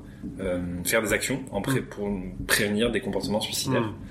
Euh, eux, c'est pas une ligne d'écoute, ils n'ont pas de, de numéro, euh, mais ils sont en lien, par exemple, avec euh, SOS Phoenix Suicide, euh, mais en, en effet avec euh, 3114, euh, avec qui on travaille aussi euh, régulièrement euh, sur les questions du suicide, SOS Amitié aussi. Euh, Il y a des ces, ces lignes d'écoute, elles nous servent aussi parce que euh, typiquement, nous, on notre ligne d'écoute ferme à 2h30 du matin, Mm. alors que tu as d'autres lignes d'écoute qui sont ouvertes 24 sur 24. Waouh. Et donc, Ça, quand... ça veut dire euh, faire un turnover de bénévoles de personnes Ouais, bah du coup, nous, on le fera pas. Ouais. Mais ça nous permet, quand t'as des bénévoles qui, euh, pardon, quand t'as des étudiants qui nous appellent Mm. euh, et que il est 2h30, là, on est obligé de couper l'appel. Mm. Bon, bien évidemment, on le prévient à Mm, l'avance, etc. Mais ça nous permet de lui dire, bah, si t'as envie de continuer à discuter, euh, par contre, tu as euh, le 3114, euh, SOS Suicide, qui eux sont des lignes d'écoute 24-24, Mm. euh, et donc tu peux les contacter, etc. Hmm. Qui Ils peuvent appeler que 24. s'ils ont des idées suicidaires. Par contre, SOS Amitié, eux, ils sont une ligne 24 sur 24 Oui. Ok. Et il y a un numéro 24. national Euh, oui. Alors le 01 42 96 26 26. Et pour euh, Nightline, Ouais. alors en sachant que euh, donc généralement ce que les étudiants font, c'est qu'ils vont sur notre site nightline.fr. Et ils prennent la ville qui est la plus proche. Voilà. Est-ce que quelqu'un qui, qui n'est pas dans une ville dans laquelle il y a une antenne peut appeler? Généralement, ce qu'on propose à ces étudiants-là qui n'ont pas de Nightline dans leur Mm. ville ou dans leur région, Mm. c'est plutôt d'aller sur euh, notre site internet. Et dans, sur ce site, il y a énormément de ressources euh, pour prendre soin de sa santé mentale. Ok. Euh, après, on n'empêche pas non plus ceux qui ont euh, qui ont envie de parler euh, de, de contacter des lignes d'écoute. D'accord, ils peuvent. ils peuvent. Quand même. Dans les faits, ils peuvent. Tu me disais qu'il y avait une version de chat Hmm. et une version euh, appel. C'est ça. L'idée, c'est, on a d'ailleurs majoritairement des chats par rapport à des appels, je Ouais. pense, parce que c'est pas évident forcément de parler Ouais. de sa santé mentale à quelqu'un qu'on connaît pas en direct au téléphone. Et donc, on propose aussi des chats euh, pour euh, que les étudiants nous parlent. Et parfois, tu as des personnes, des étudiants qui nous contactent alors qu'ils sont en soirée. Hmm. Euh, donc, pas évident de passer un appel en soirée. Donc ils écrivent. Donc ils écrivent. Il y en a qui font des pâtes, euh, qui font euh, Mmh. bouffe le soir. Donc euh, ça a cet aspect-là aussi pratique, euh, Ok. que ce soit par chat, plutôt que par appel. Mais oui, euh, du coup, euh, là, j'ai une, une liste euh, d'autres services d'écoute. Hmm. Fil Santé Jeunes, qui sont ouverts tous les jours de 9h à 23h, au 08 00 23 52 36. 9h du matin? 9h du matin. Wow, Exactement. Très bien. Suicide écoute, donc là orienté plutôt suicide, Ouais. au 01 45 39 40 00. Tout ça, c'est des plus euh, région parisienne ou n'importe qui peut Non, c'est national. Oh. C'est national. Le 31 14 comme tu as dit, SOS Amitié ouvert 24 heures sur 24. Hmm. Au 09 72 39 40 50. Et euh, voilà, et après. Ouais, ouais, il y en a plein d'associations, mais déjà, euh, je trouve ça intéressant de pouvoir les citer au moins, Ouais. de dire qu'elles existent, de rappeler aux gens que euh, il y a des associations pour beaucoup de choses. Alors Oui. effectivement, il faut quand même que les associations soient garnies de bénévoles et de personnes qui les font vivre, évidemment. Mm. Mais potentiellement, il existe pas mal d'associations pour pas mal de sujets. Ouais. Donc, comme on disait, avocats, euh, ligne d'écoute, il peut y avoir des associations euh, voisinage, il peut y avoir des associations de, je sais pas quoi encore, de jardinage. Ouais.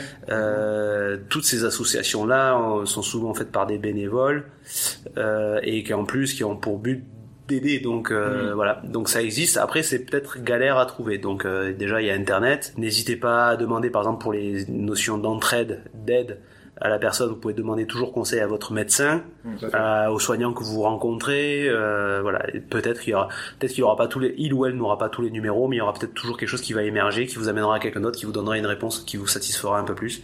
En tout cas, euh, potentiellement, il y a moyen de ne pas être seul.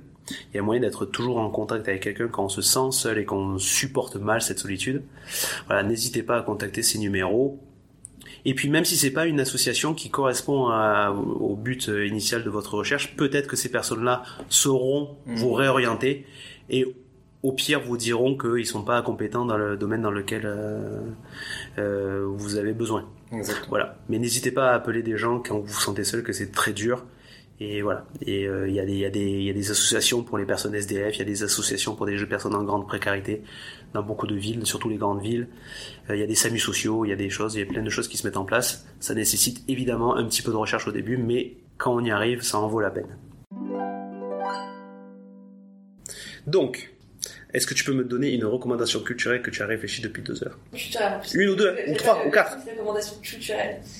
Musique, ciné, euh, série, euh, un jeu, un jeu de société, un jeu vidéo, euh, je sais pas, une Bah, expo. hier, hier, la santé mentale, j'avais beaucoup aimé en thérapie de l'arte. Ah ouais. Elle est très. Je l'ai vu en vrai l'acteur. hein.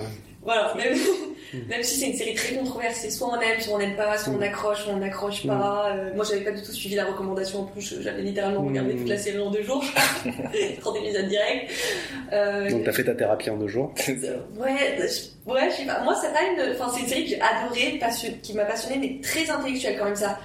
Oui, forcément, ça, ça- nous touche, mais comme tout film, tout comme toute œuvre artistique nous touche, mais ça m'a pas, euh, Ok. ça m'a pas, euh, Mais ouais, ça m'a pas retourné le cerveau le psychique quoi. T'as Je- suffisamment pour que tu la regardes en deux jours quand même. Ah, parce que j'ai j'ai trouvé ça hyper intéressant, mais euh, là, je suis en train de regarder là, le pacte de Silencio là sur euh, Netflix, pareil. Euh, je je suis dans Sex Education, pareil, j'ai regardé pendant deux jours. Mmh. en deux jours, je, je regarde vite les séries généralement. Oui. À fond. Mais est-ce que Ouais, du coup je- tu en gardes une trace plus tard?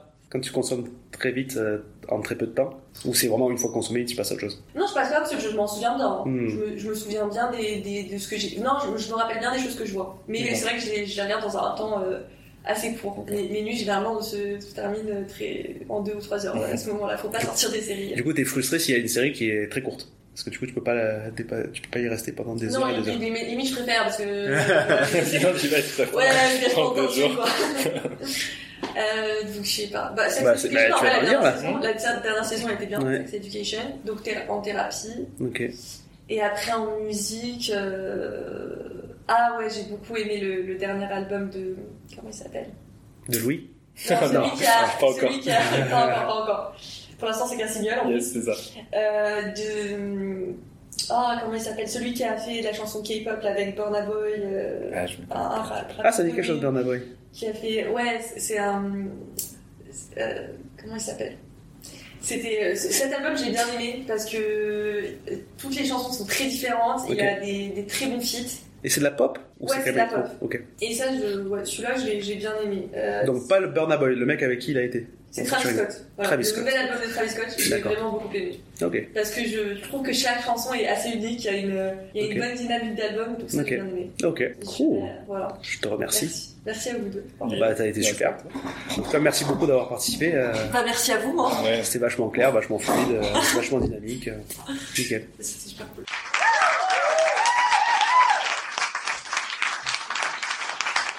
Est-ce que tu as des recommandations? Culturelles Ok.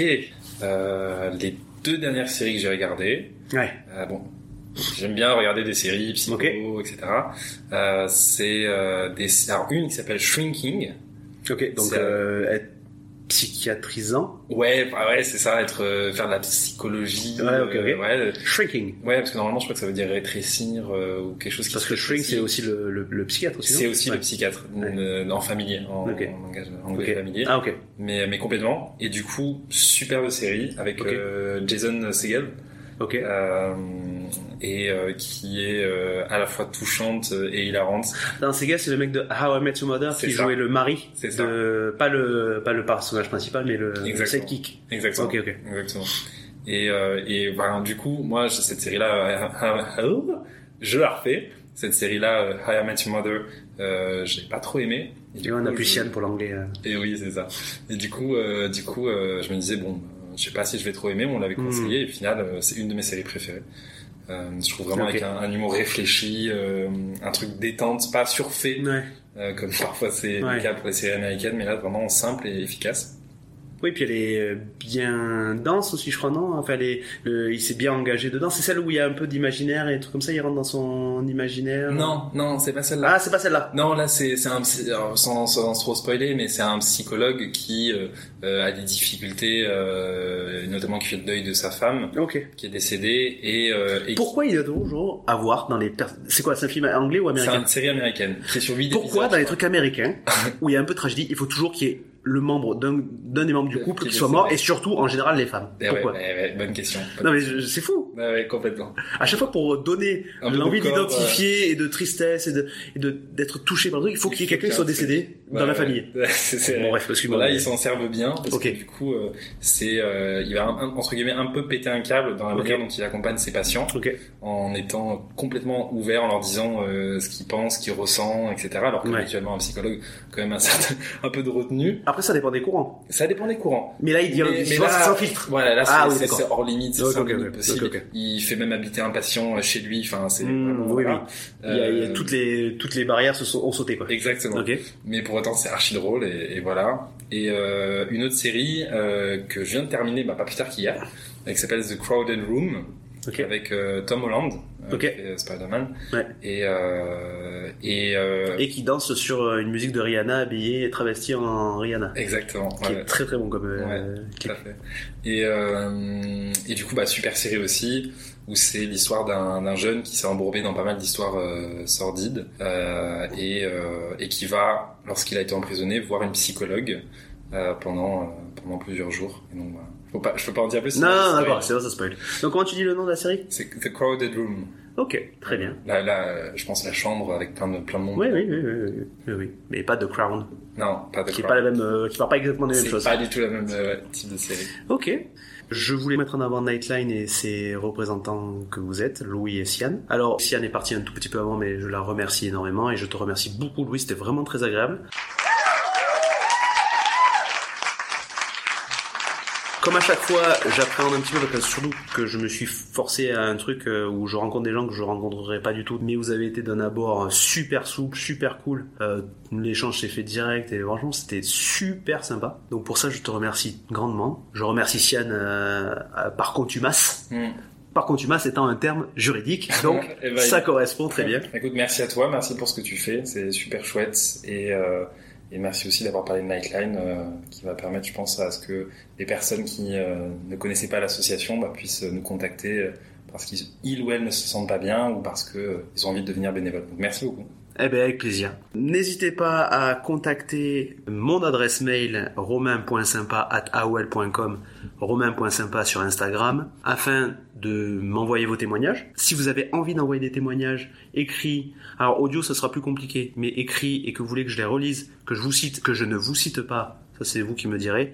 Et là, pour le coup, c'est n'importe quel type de personne, personnes aidantes ou des personnes qui ont reçu de l'aide. Je vous lirai sans problème, avec plaisir. Alors évidemment, je mettrai certains cadres, mais voilà, je vous en ferai part de toute façon de ma réponse. Si vous avez envie de participer au podcast, vous avez les adresses. Si vous avez envie d'en partager sur Facebook, sur Instagram, sur n'importe quel réseau, faites-le, faites-vous plaisir. Si vous voulez en parler autour de vous, faites-vous plaisir, ça me fera que plaisir à moi en retour. Ça m'aidera à m'épanouir, ça aidera ce podcast à grandir. Est-ce que j'ai oublié quelque chose? Si Commentez, notez-le le maximum que vous pouvez sur la plateforme de votre choix. En attendant le prochain épisode, je vous souhaite une belle vie, soyez sympa, soyez soignants. Tchuss